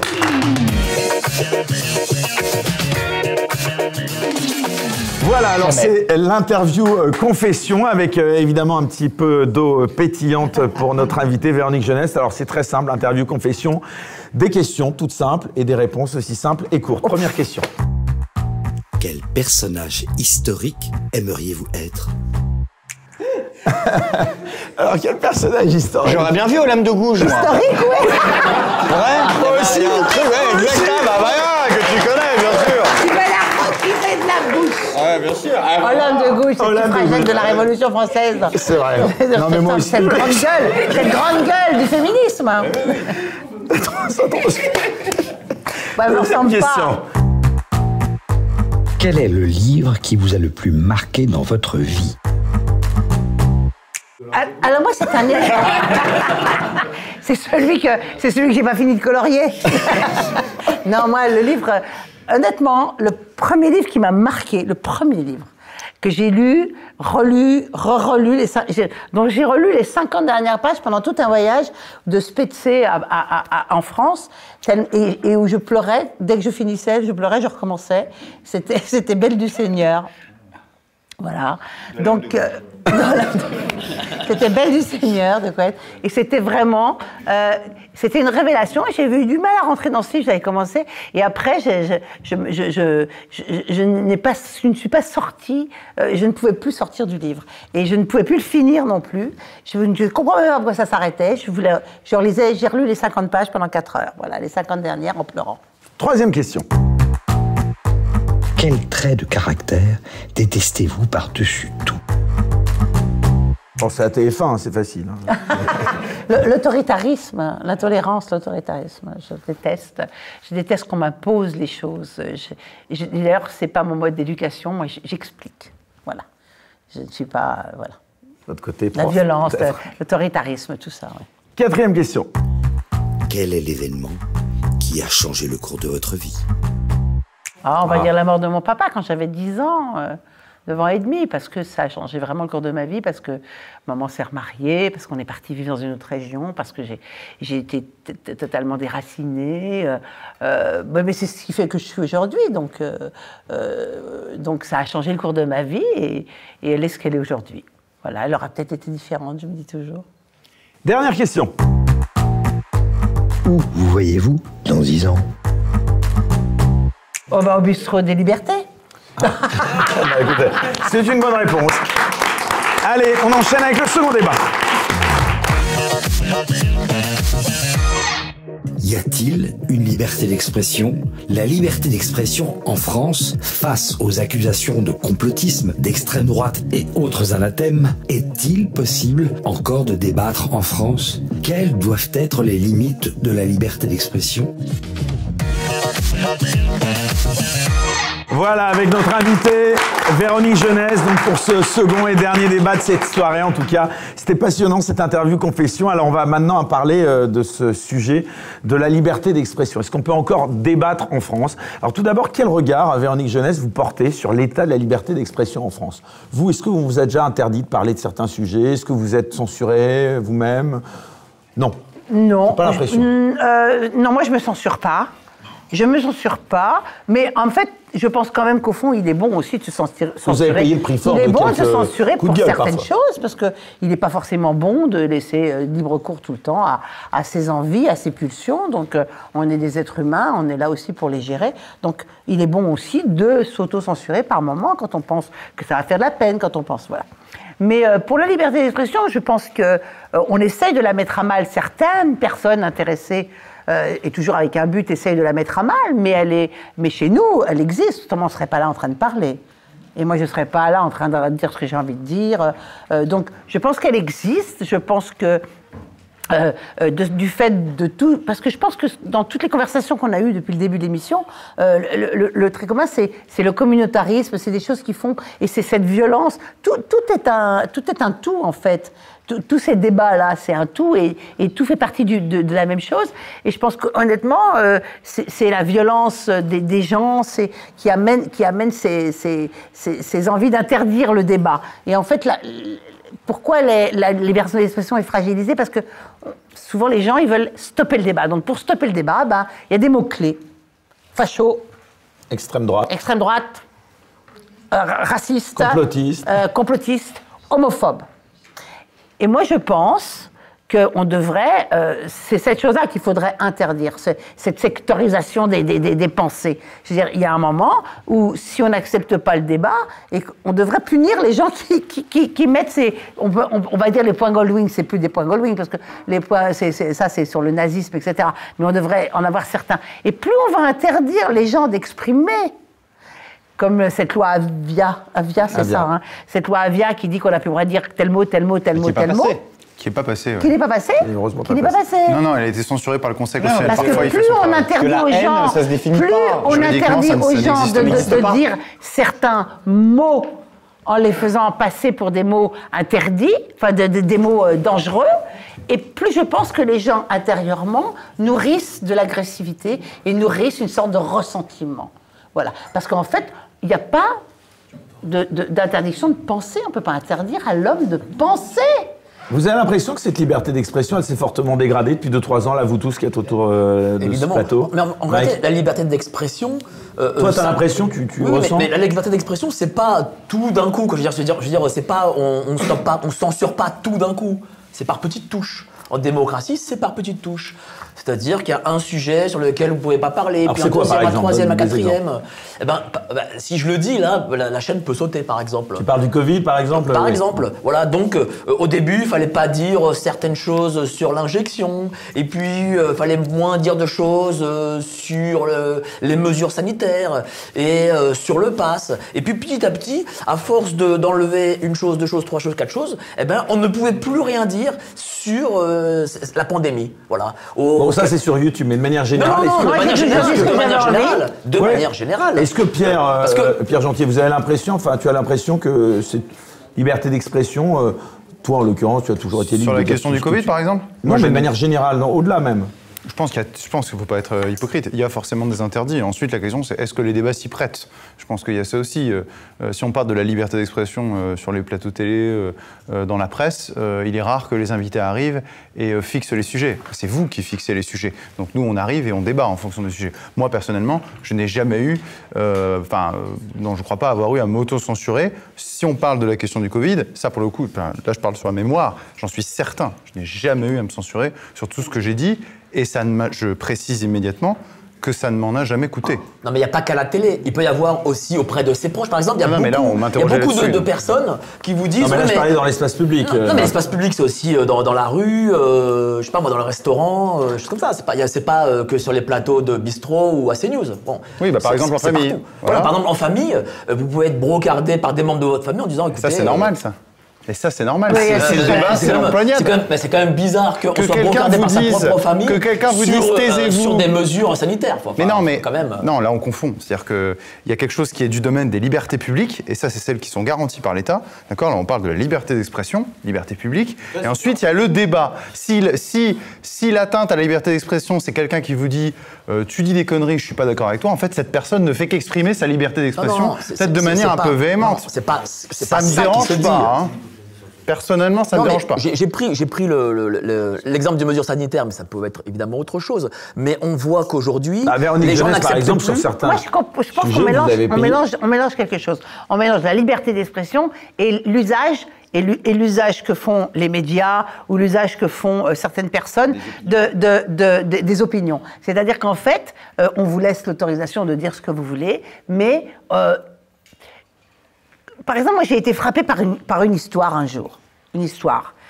À cause des réseaux sociaux, justement. Une femme prend l'avion et raconte une blague. Avant, de- avant de prendre l'avion, elle raconte une blague à connotation un peu raciste. Mais alors, est-ce que, est que dans une blague, est-ce que euh, dire certaines choses, c'est les mettre en exergue ou est-ce que c'est les dénoncer ou. Elle raconte une blague raciste ou elle montre une photo, je ne sais plus. Elle prend l'avion, elle arrive à sa destination de vacances. Le truc avait fait le tour des réseaux et elle a été virée de son entreprise. C'est-à-dire qu'en fait, la liberté d'expression, elle n'est pas. C'est pas elle qui est morte. Elle n'est pas morte dans le sens où la fille, elle n'a pas été arrêtée. On ne l'a pas, on l'a pas, on l'a pas enfermée parce qu'elle avait utilisé sa liberté d'expression. été marginalisée. Elle a été marginalisée. comme disait- Et en fait, c'est une, voilà, la, la différence, elle est là, c'est-à-dire que la liberté d'expression, elle existe. En revanche, les, les, les, les, Bah, les- trucs d'État, euh, les trucs le- d'État, les trucs d'État sont- font que tous les médias qui sont un peu asservis euh, vont essayer de vous bannir. Enfin, la ou les gens vont essayer parfois aussi. euh, Alors, en l'occurrence, si Ah, la mais la justice, discrimination elle est fondée chose. sur un motif politique, par définition, elle est illégale. Donc, euh, Voilà. très logiquement, si cette personne a été licenciée, en tout cas en droit français, si elle a été licenciée pour, licenciée, pardon, pour une opinion politique, euh, ce licenciement peut être mis en cause et en tout état, en tout état de cause, pardon, de la répétition, elle peut obtenir des dommages et Ah, je intérêts. Donc, là-dessus, le passé, droit, hein. là-dessus, non, mais je ne connais pas le cas particulier, mais là-dessus, le droit pas. peut intervenir. Que des opinions années, soient marginalisées, Sur ce qu'il peut là, c'est là, Là, autre là, chose. c'est autre chose. Sur ce qu'il peut prouver. je pense qu'on est marginalisé par ses opinions aujourd'hui. Vous, vous a fait comprendre au cours de votre carrière qu'à un moment, il valait mieux fermer votre gueule pour la faire simple parce que vous Ah, mettez a en, plein de gens qui en m'ont dit- danger, euh, Non. pas que votre carrière, mais oui, oui, il y a euh, plein de gens qui m'ont dit Oh, Véronique, tu n'aurais pas, tu, t'aurais pas dû dire ça parce que regarde, tu vas. Tu vas je dis Mais toi, tu ne devrais surtout pas me dire de la fermer parce que là, je sais pas, je sais pas, je sais pas, tu tu vois, mais là, tu n'es pas un petit peu. euh, stressé, laisse-moi. qu'est-ce que- bon. Oui, mais tu nous mets en danger. Je vous mets en danger où ça Euh, Et puis finalement, c'est passé comme une lettre à la poste. Ils ont été plus en danger. Je retravaille avec eux. Mais faut pas se laisser faire. Hein. Mais mais Et c'est un peu pour ça qu'on vous aime pour ne pas se laisser faire, et quand on veut avoir la liberté d'expression, il ne faut pas dépendre des autres. C'est ça le vrai problème. C'est-à-dire c'est que si tu veux ça, ta liberté d'expression, Faut être libre. il ne faut pas, il faut être libre. Il faut être libre. pas l'esprit du Et droit, si on tu dépends d'un employeur, payer. Mais- si tu dépends de TF1, de France Télé, ou si tu dépends des autres, là, tu peux, tu Et la liberté d'expression, c'est euh, la phrase d'Amin Dada, euh, l'ancien chef d'État ougandais, qui disait je, garant- enfin, je peux permettre la liberté d'expression, mais je ne permets pas la liberté après l'expression. C'est ça le truc en fait. mais oui, c'est ça. C'est-à-dire que vous pouvez dire des choses très bien, Dada, mais c'est les conséquences, c'est après ce que vous dites. Eh ben, c'est après qui, qui, euh, qui a des vraies conséquences. Et pour le coup, euh, à l'époque, on se sentait, on était vraiment beaucoup plus libre. Bah, vous avez parlé de la, de la blague euh, qui pouvait être raciste. Par exemple, Michel Leb. Tiens, Michel Leb, il jouait l'africain, il jouait le chinois. Ben, aujourd'hui, Michel Leb a dit que dans ses spectacles, il ne fait plus le sketch d'africain ou du Dommage, chinois. Ben, il, le dit, il le dit je lui-même, hein, il ne le fait plus. C'est dommage. Donc ça veut dire que la, liberté d'expression. Sy, plus il le fait, lui, il le fait pas. Non, il n'a pas le droit. Non, enfin, il a le droit de le faire. a le droit de le faire. Il a le droit de le faire. Mais lui juge qu'il ne peut plus le faire. Stella, Camilla, vous en pensez quoi de ce Euh, débat? moi, honnêtement, quand j'entends liberté d'expression, c'est, je me pose toujours la question est-ce que je suis libre de dire ce que je pense?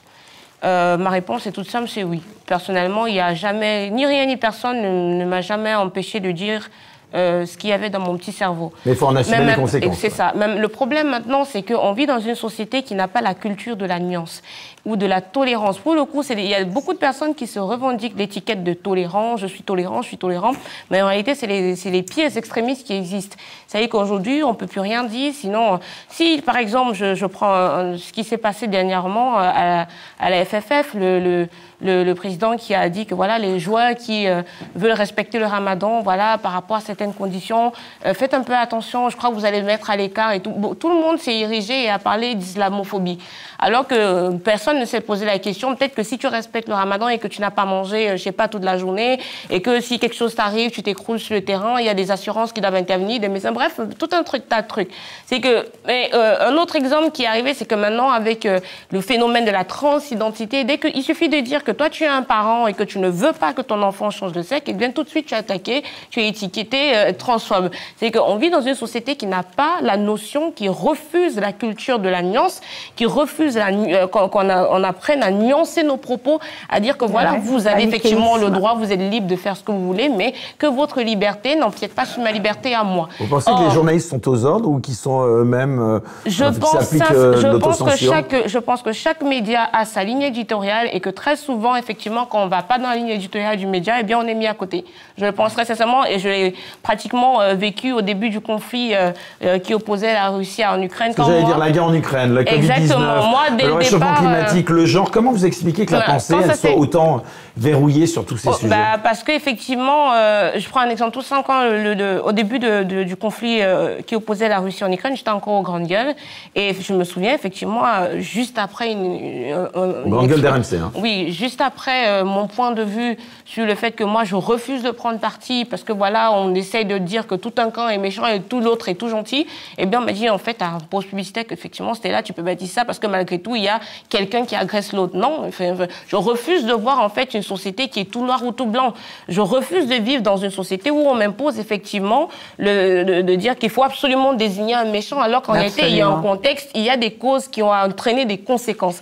Et quand on veut, euh, et, et- et- et quand on veut, essayer, et quand on veut essayer d'expliquer ça, tout de suite, euh, ça y est, t'es d'extrême droite, t'es pro-Poutine, t'es pro-ceci, t'es islamophobe, t'es xénophobe, t'es transphobe, t'es homophobe, t'as de la cagophobe qui s'ouvre et on t'a mis à l'intérieur. Donc, euh, voilà. Mais pour aller, dans le sens, pour aller dans le sens de ce que tu dis, euh, Stella, c'est que euh, il il y a effectivement des, toujours des tenants, des aboutissants. Et en fait, j'ai vu un très très beau, et je conseille aux gens de regarder ce reportage extraordinaire qui s'appelle The Long Way to the War euh, la, longue route vers la guerre, un, truc comme ça sur, euh, sur, sur, les, sur des pla- une plateforme. hein. Et donc, euh, et, et- en fait, ils expliquent dans ce truc-là, depuis 1800 et quelques, 70, je pense, ils, ont, ils, ont pris, ils ont démarré là, que chaque guerre, qui sont euh, l'objet de quelques petites familles, qui est la même famille d'ailleurs, hein, euh, euh, ils se partagent le monde, et que chaque guerre, en fait, est, déclenchée par des gens qui ne veulent pas être l'agresseur. C'est-à-dire qu'en fait, ils se démerdent pour faire chier tellement l'autre que l'autre va agresser. Et le grand jeu, le grand jeu de tous ces, ces pouvoirs-là, c'est de ne jamais être celui qui va agresser, celui qui va envahir. On peut parler pareil pour, la, pour, pour, Gaza, quand, quand Israël. Tout, tout le monde correspond à, à cette.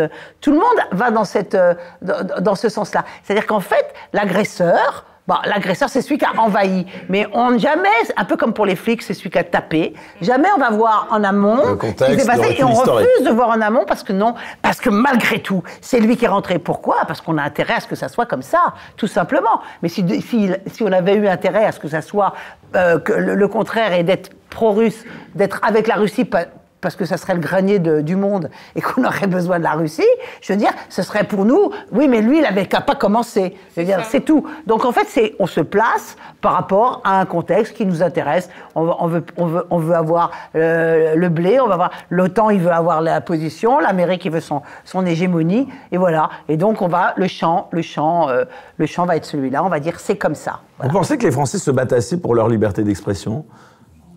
Je, crois que c'est même une valeur qui n'est plus considérée comme euh, étant une valeur essentielle. Pas mal de gens qui considèrent que c'est facho, euh, c'est pas, euh, pas bien la liberté d'expression. Pas mal de gens qui le, qui le portent en caricature. Euh, on parlait des fact-checkers tout à l'heure, toutes que c'est pas ces médias alternatifs auxquels on participe qui sont. euh, mais ce c'est pas normal qu'on soit obligé Parce d'être alternatif. CNews euh, en termes de, de C'est pas normal qu'on soit alternatif. Ouais. Parce que On va peut-être devenir un mainstream on, on- on a tous raison euh, là-dessus. euh. effectivement, si on se pla- place du point de vue de l'État, l'État garantit ma liberté d'expression. Là-dessus, il n'y a pas de problème. Mais je trouve qu'il y a une hypocrisie énorme. Je parle pas de toi. Hein. Je parle de gens qui vont revendiquer. ah Bah, s'il n'y a pas de problème au niveau de l'État, c'est qu'il n'y a pas de problème tout court. C'est comme ces, ces petits cons qui viennent me dire Mais tu n'es pas censuré. Quand il y a censure, c'est que c'est l'État. Mais non, c'est pas que c'est que c'est l'État.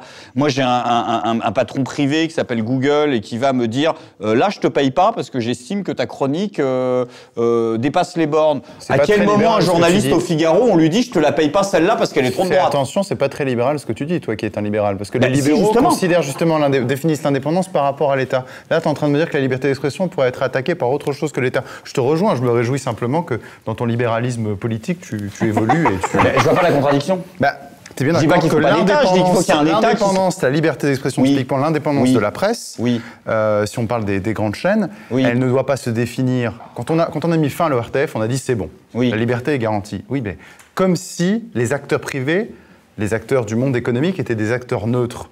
Non, ce ne sont pas des acteurs neutres. Les principaux Oui, bah, médias mais non, mais appartiennent attends, attends, à attends, des attends, milliardaires. j'en Ça par Être, exemple. libé- ou pas attends, attends, attends, attends. Être libéral, je c'est pas être contre l'État, c'est dire que l'État doit rester à ses domaines régaliens. La garantie de la liberté d'expression pour les individus, pour moi, fait partie du régalien. C'est pas ce que je te dis. hein. Donc, je, te, je te dis qu'il y a une hypocrisie à dire. C'est comme je viens de dire, t'es pas censuré. Mais moi, je, je, je- je- je- si, bien sûr que je suis censuré par des acteurs privés. Et le rôle de l'État est de garantir ma liberté d'expression par rapport à ces médias indépendants là, enfin, par rapport à ces acteurs privés là qui décident de la pluie et du veux que beau temps. l'État intervienne On, dans on le- est toujours libre. Ah bon Mais On L'État est doit toujours libre. intervenir dans les. Pour garantir, les, pour garantir ce qui relève du régalien, bien sûr que oui. En fait, moi, je pense que le Mais bien sûr. hein, mais c'est. Non mais c'est- attends, mais, bien- mais ça on pourra en discuter dix ans. Par exemple, un acteur, privé, un acteur privé qui décide de mettre fin, logique, pardon, c'est du, du débat un peu Oui, théorique, oui. mais un acteur privé, Oui. toi qui es un libéral, Est-il en acteur situation de qui monopole décide demain. Est-il en Attends, situation de monopole Laisse-moi finir une phrase. Est-il en situation C'est de pas le monopole sujet. Bon, non, allez, si, allez, les amis, on va clore ce débat. Non, c'est pas de ça dont je veux te parler. Demain, ton employeur, parce Oui. que tu as eu, Oui. mettons que tu es un employeur, demain ton employeur décide de mettre fin à ton contrat parce que tu as une prise de position qui ne lui correspond pas. Oui. On n'est pas dans le domaine des médias là. Et ben là, je vais te dire une chose. euh, en, bon libéral, tu peux, tu peux, tu peux, tu peux admettre que l'entreprise a sa liberté de mettre fin à ton contrat parce que tu ne corresponds pas aux valeurs de l'entreprise et parce que tu portes atteinte à Oui et non. Moi, je ne suis pas un libéral et je considère effectivement que l'État ne doit pas mettre, enfin, doit, doit te protéger. En bon libéral, normalement, tu devrais dire, écoutez, Non, non. le marché fait ce qu'il veut, c'est la loi du contrat. Non, le marché n'a pas fait ce qu'il veut. Normalement, le marché, je suis censé y entrer et en sortir de façon libre et sans pression. C'est-à-dire que je suis censé être traité pareil ailleurs. que tout le monde. Je vais te raconter une ailleurs. anecdote très con. Euh, Ça a l'air très théorique, mais c'est. J'étais en rodage pour un spectacle sur scène, euh, etc. Et là, il y a deux mecs, deux street press qui viennent me voir et qui me disent Oh là là, Média, euh, on adore ce que tu fais. Les mecs venaient bien, cinq jours avant de poster un paplard pour me cracher à la gueule et me traiter de nazi. Ils me disent On adore, est-ce qu'on peut prendre un selfie? Les mecs, c'est quand même bizarre. Ils me dit, franchement, je te jure. Bon, par contre, tu, tu le sors pas hein, publiquement parce que euh, nous, on te soutient. Enfin, on se marre tous de tes blagues, mais on est obligé de te cracher à la gueule. Et le mec me demande Ah, ça, j'ai eu tout le temps, moi. C'est incroyable ce genre de truc. Vous avez vu ça, C'est-à-dire que en moi je veux bien, mais il n'y a pas d'alternative. Moi je serais totalement d'accord avec ton truc si on, avait un. Non, mais c'est ça, c'est intéressant. C'est intéressant, ouais. Euh, euh, non, Quand tu as un monopole et que tu ne peux pas faire ça sans, l'État est obligé. Pour moi, c'est sa responsabilité de te protéger de ça. Véronique penses. ça, ça m'intéresse que vous disiez euh, qu'il y a beaucoup de, de Oui, gens qui ont un double des- jeu des et qui vous disent bah, on bien peut pas. sûr, Ah oui, euh, alors, Ils John, sont on d'accord, est d'accord avec toi, mais oh là pas là, t'arrêtes. Moi, quand j'ai, par exemple, en 2012, euh, et pourquoi j'avais fait cette sortie-là Un Parce exemple que c'était une discussion sur Internet euh, avec quelqu'un, et que moi, je savais pas bien me servir des réseaux, donc je savais pas qu'il fallait pas qu'il fallait à chaque fois redire les choses pour pas sortir les choses de son contexte. Donc, euh, je savais pas que c'était fuyant comme ça. Donc, je me, je- c'était Twitter. Et j'ai une conversation avec, enfin, un débat avec Ronkaya Diallo. Rokhaya Diallo. Euh, Rokhaya Diallo, oui, je sais pas trop bien comment elle s'appelle. Bon, bah, toujours elle, pareil. Et donc, euh, et donc on fait, je sais pas, on, on, on débat. Et, et moi, à un moment, je parle de, je parle de l'islam, mais je parle en toute bonne foi. L'islam euh, est incompatible. Et je, et je laisse pas des mots parce qu'on avait déjà eu une conversation, on avait déjà eu mille tweets. Et bien sûr qu'on parlait de l'islamisme, etc. On parlait de, Donc, il y avait un- choses. il y avait tout un Et en fait, je dis, contexte. et Et, je dis, et je sais, je connais, je regarde la définition d'islamophobie, et c'est un peu le problème de notre société, c'est-à-dire de prendre des mots et de les, un peu comme pour fascisme, de prendre des mots et de, leur faire changer, faire changer cette sémantique, faire changer le sens profond des mots. Par exemple, prenons le, terme islamophobie. Aujourd'hui, il y a deux définitions d'islamophobie. Un qui autorisé, c'est la critique de l'islam, qui était la définition du Haut Conseil à, à l'intégration, euh, à, à l'intégration, ou je ne sais plus comment ça s'appelait, qui avait fait cette définition en disant que euh, l'islamophobie, la haine d'une religion ou de ne pouvait pas être répréhensible. Tu vois Et puis, il y a la définition d'islamophobie qu'ils ont saisie à partir de 1900. Non, non, il y a la- ça, ça, c'est la, ça, ça, la peur. Et islamophobie, c'est la, la, la- c'est, c'est les actes de violence envers l'islam, envers, envers les musulmans. Donc, ils sont. euh, Et quand vous êtes dans et une donc, on est dans une sorte de double définition comme ça. Et donc, moi, quand je vais à la télé pour leur, pour leur expliquer, je, veux dire, je me retrouve, et tout à coup, le mot, le mot euh, fait peur, tout fait peur, alors que j'explique que c'est juste, euh, ben oui, ça fait peur, effectivement.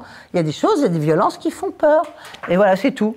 Et, mais dis-toi bien qu'aujourd'hui, pour servir, la plupart des gens, pour servir leur propre, leur propre dessin, ils se servent de ces, nuances qui n'en sont pas, de ces, doubles langages pour t'enfoncer parce que c'est le plaisir d'enfoncer la personne qui n'est pas d'accord avec toi ou qui lutte contre quelque chose.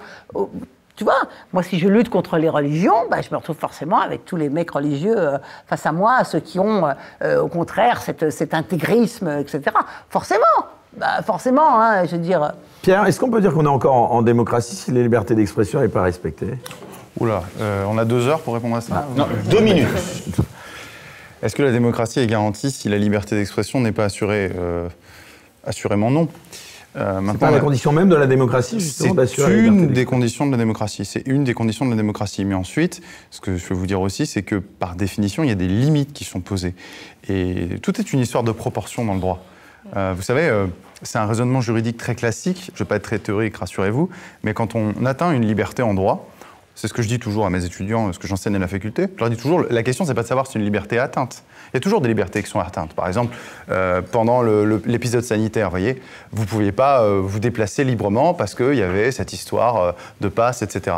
La question n'est pas simplement de savoir si cette liberté est atteinte, c'est est-ce que cette liberté est atteinte et justifiée par un objectif supérieur? Par exemple, on vous empêche de traverser à un moment le passage piéton bah, parce qu'il y a un objectif d'ordre public. Et dernière étape du raisonnement, et après je vais l'appliquer ici, c'est est-ce que cette restriction est proportionnée au regard de l'objectif qu'on a fixé? Pour l'exemple du pass sanitaire, vous voyez, c'était justifié par un objectif lutter contre la pandémie, d'accord, ça c'est l'objectif qui est visé. Est-ce que c'est proportionné d'empêcher tout le monde de café sortir debout. et dans de, de l'histoire des cafés debout, etc. Évidemment que c'est totalement disproportionné. Donc il y a toujours des limites. Il faut toujours des limites. Le mot quoi. limite est un mot qui aujourd'hui a tendance à, à- à redescendre, euh, enfin euh, à perdre, je trouve, en valeur. Il y a une très bonne revue d'ailleurs qui s'appelle, euh, qui s'appelait, je sais plus si elle existe encore, mais elle s'appelait Limite. Et je pense qu'on devrait réintroduire la notion de limite. Mais euh, encore une fois, qu'on s'entende bien. Quand je dis limite et quand je dis borné, ça ne veut pas dire qu'il n'y a plus de liberté. Vous voyez, c'est- très important de, de- de bien comprendre. Dans les- dans Moi, je pense qu'il faut loi, une liberté d'expression, c'est une évidence. Il doit y avoir un cadre à cette liberté d'expression qui doit être déterminé démocratiquement, et c'est là le point important, c'est-à-dire que c'est le Parlement, ou encore mieux, qualitativement, un référendum, le peuple, qui décide quelle limite il dire met. dire. Voilà, et après, à partir de là, moi je pense qu'on peut se considérer dans un cadre démocratique. Enfin, en tout cas, on a posé un déjà Avec une certaine d'un liberté. cadre démocratique. euh, Voilà. Et cette accusation de complotiste euh, qu'on a tous subi euh, plus ou moins dès qu'on s'éloigne de la, la pensée dominante, Moi, je préférais des doutes. ça a encore un sens ou pas? Finalement, les mots perdent leur sens parce que finalement, Perdent C'est la panique morale du siècle. Perdent, ils perdent leur sens complètement. C'est la panique morale de la décennie. ils perdent leur sens parce que tout à coup, ils sont détournés de, pour, pour simplement dire stop au débat. Voilà, complotiste. Voilà. Non, mais avant, c'était le système, l'antisystème, c'était les conservateurs, le progressistes. Enfin, il y a- il y, a toujours eu un truc là, de ces dix dernières années, c'est la panique morale de la bourgeoisie de ces dix dernières années, c'est qui est complotiste, qui est pas complotiste, alors que les gens s'en foutent. Moi, je pense à à part Tristan des Reichstag complots. et trois pigistes de France Info, tout le monde s'en fout de la question du complotisme en Ce France. qui est inquiétant, c'est pas tant les Combien a vendu de bouquins Rudi Reichstadt là, qui est sur toutes les chaînes de télé je- je crois qu'il S'il en a vendu 27, c'est Enfin, quand le les médias terre, enfin. titrent, quelqu'un parle et qui titre euh, euh, la complotiste anti-vax, euh, bah, pas- je parle pas de moi, mais de- je le lis tout le temps. Euh, franchement, c'est c'est- c'est juste du grand n'importe C'est quoi. quoi le sujet le plus sensible en sur lequel aujourd'hui euh, vous y réfléchissez à deux fois avant de vous exprimer? C'est quoi? C'est la religion? C'est quoi? Aucun. Aucun C'était la ça carrière sort comme ça sort. Aucun Ça sort comme ça sort. Exactement. D'accord La religion est sans doute un des sujets Ah, la religion, quand les même, plus, soyons- Les plus soyons tabous. honnêtes tous. Ouais, c'est un des plus tendus, un des plus tabous. Quoi qu'on en dise, Oh ouais, on mais peut pas dire tout ce qu'on pense, c'est une évidence. Mais pour autant, je précise, faut-il dire, là on ne va pas être d'accord, tout ce qu'on pense. Vous voyez par exemple, je vais vous choquer. La une de. Charlie, il y a certaines unes de Charlie Hebdo. Je ne dis pas qu'il faut l'interdire, mais euh, vous voyez, moi j'ai le droit de dire que certaines unes qui, con- qui concernent mais toute religion, hein, les catholiques, les musulmans, moi me choquent. Et la première chose qui me venait à l'esprit, c'était uniquement pour salir, je dis mais mais quel intérêt, quelle bêtise, quoi. Alors, automatiquement, il y a une deuxième petite voix dans ma tête qui me dit ces gens ont le droit de dire des conneries, ces Voilà. gens ont le droit à la bêtise. Le, le lobe gauche et le lobe droit de mon cerveau n'a pas encore tranché de quel côté j'allais pas faire de. pencher. de- T'as Mais t'as le droit de pas tu les n'es pas totalement c'est en perdu. présence. J'ai le pas droit- aimer. J'ai le droit de pas avoir un Vous avis n'avez pas vu, il y a deux semaines, sur le cul des bus, il y avait une affiche pour la sortie d'un livre qui s'appelait, alors que je n'ai pas lu évidemment, mais euh, quelle que soit la volonté qui était derrière euh, ce livre, c'est Le bâtard de Nazareth. Euh, Ouais, j'ai vu ça. C'est quand même incroyable. J'ai posté ça euh, sur, et je me dis, est-ce qu'on pourrait faire ça C'est un aujourd'hui boulanger Comment Non, non, c'est un livre. euh, Oui, si on a le droit sur tout le monde. Voilà. Non, mais Si on a le droit Mais- sur tout le monde, pareil, oui. Eric, t'as surtout c'est tout de posé même une incroyable. question. Enfin, euh, non, mais je pose la question, moi. Si on a le droit sur tout le monde, dire, pareil, euh, oui. Est-ce qu'on a le droit de dire ça Oui. Bien Mais- sûr, on a le droit. Oh, non, Mila ouais. est la preuve que non. Mais si on a le droit sur tout le monde, pareil. euh, moi, je, Mila est la preuve que non. Moi, je, je reprends Non, mais on a le toujours, droit de euh, dire Non, mais ça. attendez, là, là, c'est intéressant ce que, ce tu as dit. Tu Bah, dis- Mila, Mila est la preuve que non. C'est-à-dire que Mila euh, a caricaturé, enfin plus que caricaturé, a insulté. euh, Alors je me souviens un peu exactement de tout ce qu'elle avait fait, mais euh, enfin, la concernant euh, l'islam. Et vous voyez bien qu'aujourd'hui cette femme, elle est cette jeune fille, elle est seule. C'est-à-dire c'est autre chose. là, sur toute autre religion, on aurait femme, eu pense, énormément d'acteurs, d'actrices, de politiques qui seraient arrivés avec cette fausse citation de Voltaire qu'on sort toujours. Je ne suis pas d'accord avec ce que vous dites, mais je Mais serais prêt à mourir pour pour que- euh, voilà. Euh, là, il n'y a personne parce qu'en fait, on voit dans cette hypocrisie le deux poids deux mesures et on voit où est le risque. On a beaucoup parlé et il est passé chez Hanouna d'un petit youtubeur de 15-16 ans que je veux pas nommer et je veux pas qu'on le nomme, Ah mais oui, qui, ah avait, qui avait qui avait blasphémé, qui avait insulté les chrétiens et les bien. Euh, on, lui- danser dans on les lui a dit, on lui a dit un nom Ouais. sur un plateau. S'il avait fait le quart du dixième de ce qu'il a fait sur les catholiques à propos d'une autre religion, Quoique, il serait fait. déjà mort. Parce qu'il y a des religions qui sont plus hein, que il l'a fait avec euh, le crois Coran. Ah Il bon oui, il a, il a passé le, il a, Alors, il a, attends, il a attends, utilisé le attends, Coran comme un balai. Bah il a attends. fait ça. Ah bon Il a- ouais, ouais, il a Bon fait alors ok, autant pour moi, j'ai pas Donc entendu. voilà. Mais en fait, aujourd'hui, le, le problème aussi, Ouais, c'est que... attends, il s'est pas rendu dans le lieu de culte. Hein. Non, non, il s'est pas rendu. Non, mais Il s'est pas fait- rendu dans le lieu de culte pour blasphémer le truc. il l'a fait- fait chez lui sur sa webcam. Non, non, il l'a également fait, mais Oui, c'était fait- Il s'est fermé. pas rendu à la mosquée, ouais, d'accord. si, il l'a fait, fait. il l'a fait, mais c'était fermé. Il, il s'est filmé le- en vidéo, il s'y est rendu. Le souci aujourd'hui, c'est surtout que on ne, peut- on, ne, on ne peut plus débattre aussi. Et on débat de moins en moins. Parce que, regardez, les, les, euh, vous prenez les réseaux sociaux. Les réseaux so- sociaux vous communautarisent parce que les algorithmes. Alors, c'est-à-dire que euh, les algorithmes font que vous allez euh, être amis ou vous allez suivre des gens qui vous ressemblent. Donc, vous parlez qu'avec des gens qui vous ressemblent. Et dès que quelqu'un sort de ce qui vous ressemble, c'est-à-dire qu'il dit quelque chose qui ne vous ressemble pas, eh ben là, vous n'acceptez plus ce message et donc du coup, forcément, vous êtes choqué, euh, vous faites euh, voilà, euh, c'est-à-dire que voilà, qu'aujourd'hui les réseaux sociaux, c'est ça, aussi, c'est un outil qui euh, Eh oui, parce qu'on les condamne beaucoup, les réseaux sociaux, mais ils parle- sont à la liberté d'expression. Eric, on ils parle beaucoup- à libérer la parole aussi. Exactement. On parle, oui, oui, oui. On parle, non, attends, On parle beaucoup, on parle beaucoup de réseaux sociaux, mais à vrai dire, tu as posé une question très pertinente tout à l'heure, Eric, quand tu disais est-ce que c'est donc normal? Ou alors est-ce que la liberté euh, d'expression est véritablement garantie quand ce sont des milliardaires de grands groupes euh, qui euh, détiennent les chaînes d'infos? Bah évidemment que non.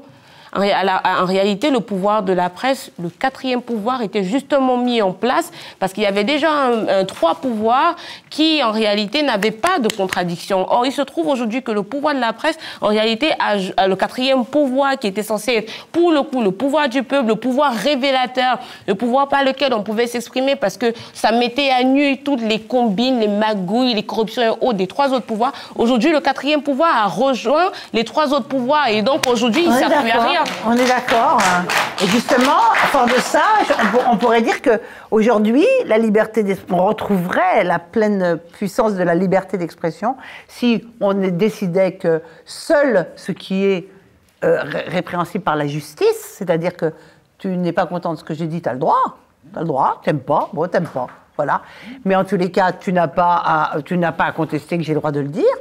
Et, et- Je n'ai pas de pouvoir de voilà. nuisance vis-à-vis Et de toi. si tu contestes que j'ai le que, que- si tu penses que c'est euh, répréhensible par la justice, attaque-moi. Vas-y. L'excommunication de justice. certaines personnes comme Dieudonné ou Soral, justement, et la justice s'en est mêlée, euh, ça vous choque euh, Oui, pas bien sûr que ça me choque. Ils sont condamnés, là, pour le coup. euh, oui, mais, alors, mais ça, c'est pas pareil. Ça me choque, mais il a été condamné par voie de justice. Donc toutes les personnes condamnées par votre justice peuvent plus s'exprimer à la télévision? Non. Ça fait Éric un Zemmour, non, non, soi, quand même. Non, je veux dire, non, alors, attends, attends. Non, non, c'est pas du tout ce que je dis. Tu Je penses dis, à Éric Zemmour, Pour ça certaines Enfin, choses, non, il a été condamné par voie de justice. Mais moi, je ne comprends pas qu'on l'empêche après de jouer. S'il n'y a pas de, dans, dans ce qu'il dit, s'il n'y a pas de nouvelles attaques, il a le droit d'avoir. euh, Et il peut aussi euh, faire amende honorable. Et il peut aussi, à un moment, dire, parce que on ne peut pas nier que c'était un génial humoriste. Dieudonné. Dieudonné, oui, mais moi, je, moi je, je suis pour partager les choses comme ça. Et c'était un génial humoriste, oui, oui, il a débordé, oui, il a dit des choses Cet horribles. extrait sera sur Oui, égalité et réconciliation. mais hein, je m'en fous. Non, non, pas du tout. Pas du tout. Je suis pas du tout d'accord avec ce qu'il a dit. Non, je ne crois même pas forcément dans ses excuses, etc. Et, et c'est pas, c'est pas là le problème. Moi, qui, je, je vais pas trancher sur le fait que je pense qu'il est antisémite.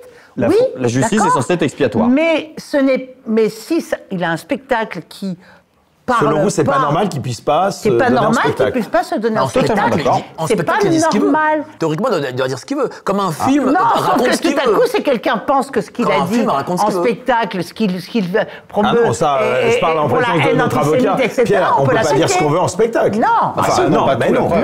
Non. Euh, c'est un peu différent. Alors attention, il y a deux choses. Déjà, euh, pour Il a été même censuré avant de se produire en il y a avant et après. C'est-à-dire qu'on peut censurer avant, mais pas pourtant pour une- le, le spectacle, pas Pour tant le pour une question de liberté d'expression, mais Pour pour un trouble. à l'ordre public. Après, et c'est pour ça qu'il n'y a pas vraiment de censure en France, c'est-à-dire qu'en fait, c'est a posteriori que la sanction va s'exercer. C'est-à-dire sur un propos, par exemple, quand euh, je crois, alors je ne connais pas assez bien l'affaire, mais quand il avait fait, je crois, monter, euh, c'est Dieu donné un, un déporté sur. euh, Enfin, quelqu'un qui était Non, habillé parce en. déporté. C'était Forisson, déporté. euh. Non, ça c'était Euh, honteux. S'il y, a- s'il y a un propos, s'il y a une attitude, effectivement, qui est considérée par le droit pénal C'est honteux, comme ça. étant, comme étant, comme, comme n'étant pas, euh, enfin, comme étant en contravention avec le droit en vigueur, bah, le droit intervient, la justice intervient, mais a posteriori. Voilà, la justice intervient, on est d'accord. Mais à partir du moment où la justice est intervenue, s'il monte un autre spectacle, etc., et qu'il y a un public qui veut aller le voir et qui reproduit pas, qui reproduit pas ses erreurs, euh, il n'y a pas de mais raison qu'on regardez- l'interdise. Regardez hein. jusqu'où on va là aujourd'hui? Aujourd'hui, on a des livres, par exemple, d'Agatha Christie, qui sont Dont on a dû débaptisés. refaire le Ouais, mais titre. ça, Bien c'est- sûr. ça, alors, c'est Ben, le- Oui, mais. Ça, c'est la culture woke, ça, c'est autre chose. Mais c'est Oui, mais, mais ça fait, ça, ça- aux ça dix fait petits nègres. partie de. Bien sûr. Pensez Ça, au- c'est du débat. à- au Des petits nègres, voilà. Il n'y a, pas une loi ça qui a statué, ça devait être écrit comme ça, c'est l'offre et la demande. Après, On va d'accord, arriver on au terme de cette Dans l'évolution, moi, je peux concevoir qu'il y ait certains mots qui sont des, des mots qui ont été blessants toute leur vie, comme nègre, parce que c'est des mots péjoratifs, comme. Non, mais ça peut être aussi une couleur, mais. Mais c'est aussi employé péro- Non, mais c'est façon une œuvre. péjorative. Pas tous en même temps, Comme bico, comme, euh, comme, euh, comme PD, comme des mots comme ça, qui font souffrir je veux dire, les gens. Je suis d'accord de qu'on qu'on- qu'on apprenne aux enfants que c'est pas bien de blesser et que chacun essaye de ne pas les employer, voilà, euh, parce que c'est vrai qu'il y a des mots. Maintenant, de là à revisiter les livres, à faire, à faire là, qu'on on parle enlève, d'une œuvre. que machin- on parle d'une œuvre. Une œuvre, c'est une œuvre, et elle est- on doit la contextualiser. C'est-à-dire qu'elle a été faite à une époque, donc à une époque, c'était pas comme ça. Mais moi, je suis assez pour quand même qu'on épure un certain Mais- langage mais regardez, pour pas blesser tout le monde. on va arriver Voilà. au terme de cette. Pardon. Oui, alors le- la conclusion. Mais- et- parce que je vais- Mike, c'est la conclusion. Oui, parce que. On conclut, en- Mike. en- Tu conclus, en- Mike. En On expurgeant les livres, par exemple, prenez Mein Kampf, à l'époque Mein Kampf, lorsqu'il est sorti, on on a expurgé, ce, on a expurgé ce bouquin, et donc du coup, les Français pensaient que Hitler- ne pensaient pas, ne savaient pas qu'Hitler était le gars qu'il était, parce que ils n'avaient pas lu la réalité de son livre, et donc du coup, ben, euh, ils se disaient peut-être que c'est pas un mauvais type, enfin un mauvais bougre, et donc voilà. Et Ça, donc- c'était au moment de la sortie. Oui. Oui, non, mais ça, c'était des, des- des éditeurs. Mais, ma- mais effectivement, Oui, mais, oui, mais ça a déjà commencé parce que le politiquement Bon, correct est né en France. Le politiquement Bon, correct est né en allez, France. on arrive à la conclusion de cette la demande, Il y a des émission. cons pour produire, des cons pour l'acheter. Enfin, je veux dire, au bout d'un moment, c'est comme là, il y a une réédition d'Harry Potter. C'est l'édition Exactement, woke. c'est là où j'allais en La-. La seule différence entre l'édition woke de Harry Potter et l'édition non woke de Harry Potter, c'est que sur l'édition woke de Harry Potter, il n'y a pas marqué le nom de l'autrice. Et que la couverture est rose. C'est la seule différence.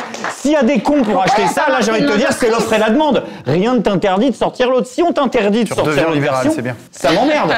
si on t'interdit de sortir l'autre, si on te dit demain, Agatha Christie, ça doit être ça. Et toute version qui n'emploie pas le mot noir, mais qui t'écrit le mot nègre dedans, celle-là, elle saute, elle est interdite et t'es condamné. Là, ça m'emmerde. Mais que des individus, des particuliers aient envie de vendre cette version-là, ils ont le droit de vendre cette C'est version-là.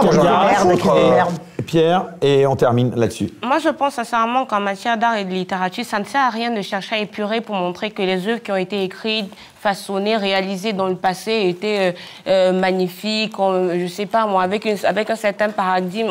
Ça sert à rien, en fait. Il faut laisser l'œuvre dans sa brutalité, telle qu'elle a été produite et conçue par l'auteur. Et c'est à nous maintenant, ou alors aux générations futures, euh, qui vont se faire à eux-mêmes leur propre idée, censurer, épurer, montrer qu'on a été magnifique et qu'on a toujours vécu dans une société magnifique. C'est vivre dans un rêve, c'est vivre dans le déni. Non, on construit. Allez, le mot de la fin, Véronique moi, je, je- je finis juste ce qu'elle est en train de dire. Je suis tout à fait d'accord avec elle. Et je pense qu'on ne construit bien que quand on connaît son passé. Donc en fait, euh, épurer les choses, épurer les choses, c'est- se retirer de, de son passé avec ce nier qu'il le peut avoir eu d'horrible ou de, ou de formidable. Et, il faut, et, et donc on ne peut avancer que si on a un œil sur son passé. Et donc on ne doit pas le Con- modifier. Connaître, Eh bien, ce sera- connaître le passé, ça ne veut pas dire nier son passé. C'est comme si tu voilà. me disais que tu es, parce que tu es Exact. pur le mot nègre, forcément, il n'a pas existé. Autant mieux rentrer dans le passé, remonter le temps et ensuite changer les choses dans le passé. Le passé, Non, pas il est là, il a existé, hein, on n'y peut rien. Maintenant, c'est à nous de faire les choses bien et de façonner un meilleur futur. Total. Et de totalement d'accord avec toi. Voilà le mot de la fin. En tout cas, euh, les... on peut applaudir, en effet, euh, Stella et Véronique. On va terminer avec les caricatures euh, d'Ignace. Je me contrains à prendre seul des décisions. Il parle d'Emmanuel Macron. Et vous avez tous la liberté de m'obéir avec la réforme des retraites. Et, et le fa- et sa fameuse phrase, et je l'assume. Et je l'assume. Discrimination autorisée, francophobie, christianophobie, hétérophobie. Voilà. Et je devine que c'est. Bah, je, doit être un Dupont-Moretti, en effet. Et enfin, gare à la liberté d'expression, les mots tuent. Voilà. Eh bien, en tout cas, euh, bah, je pense que. c'est- Ça peut être toi. C'est vrai. Ah, voilà. Allez, en tout cas, mille merci, Véronique Jeunesse. On rappelle donc votre festival. Donc, c'est vous nous redonnez les dates. Corse en scène du 17 au 21 juillet à Calvi. Et voilà, on va s'éclater. Eh ben écoutez, euh, on encourage donc tous nos spectateurs à y aller. On remercie toute l'équipe de Bistro Liberté, à commencer par le réalisateur Raphaël Daudeville, on peut l'applaudir, Maxime, Boris, Charles, Marine, Pierre, mais aussi bien sûr Charles Mathieu pour le vin. Merci à tous, on se retrouve. Et le public, bien sûr, bien sûr. Merci beaucoup Véronique Jeunesse, merci Stella, merci Pierre, merci Mike et merci Greg. On se retrouve dans 15 jours. Bye bye.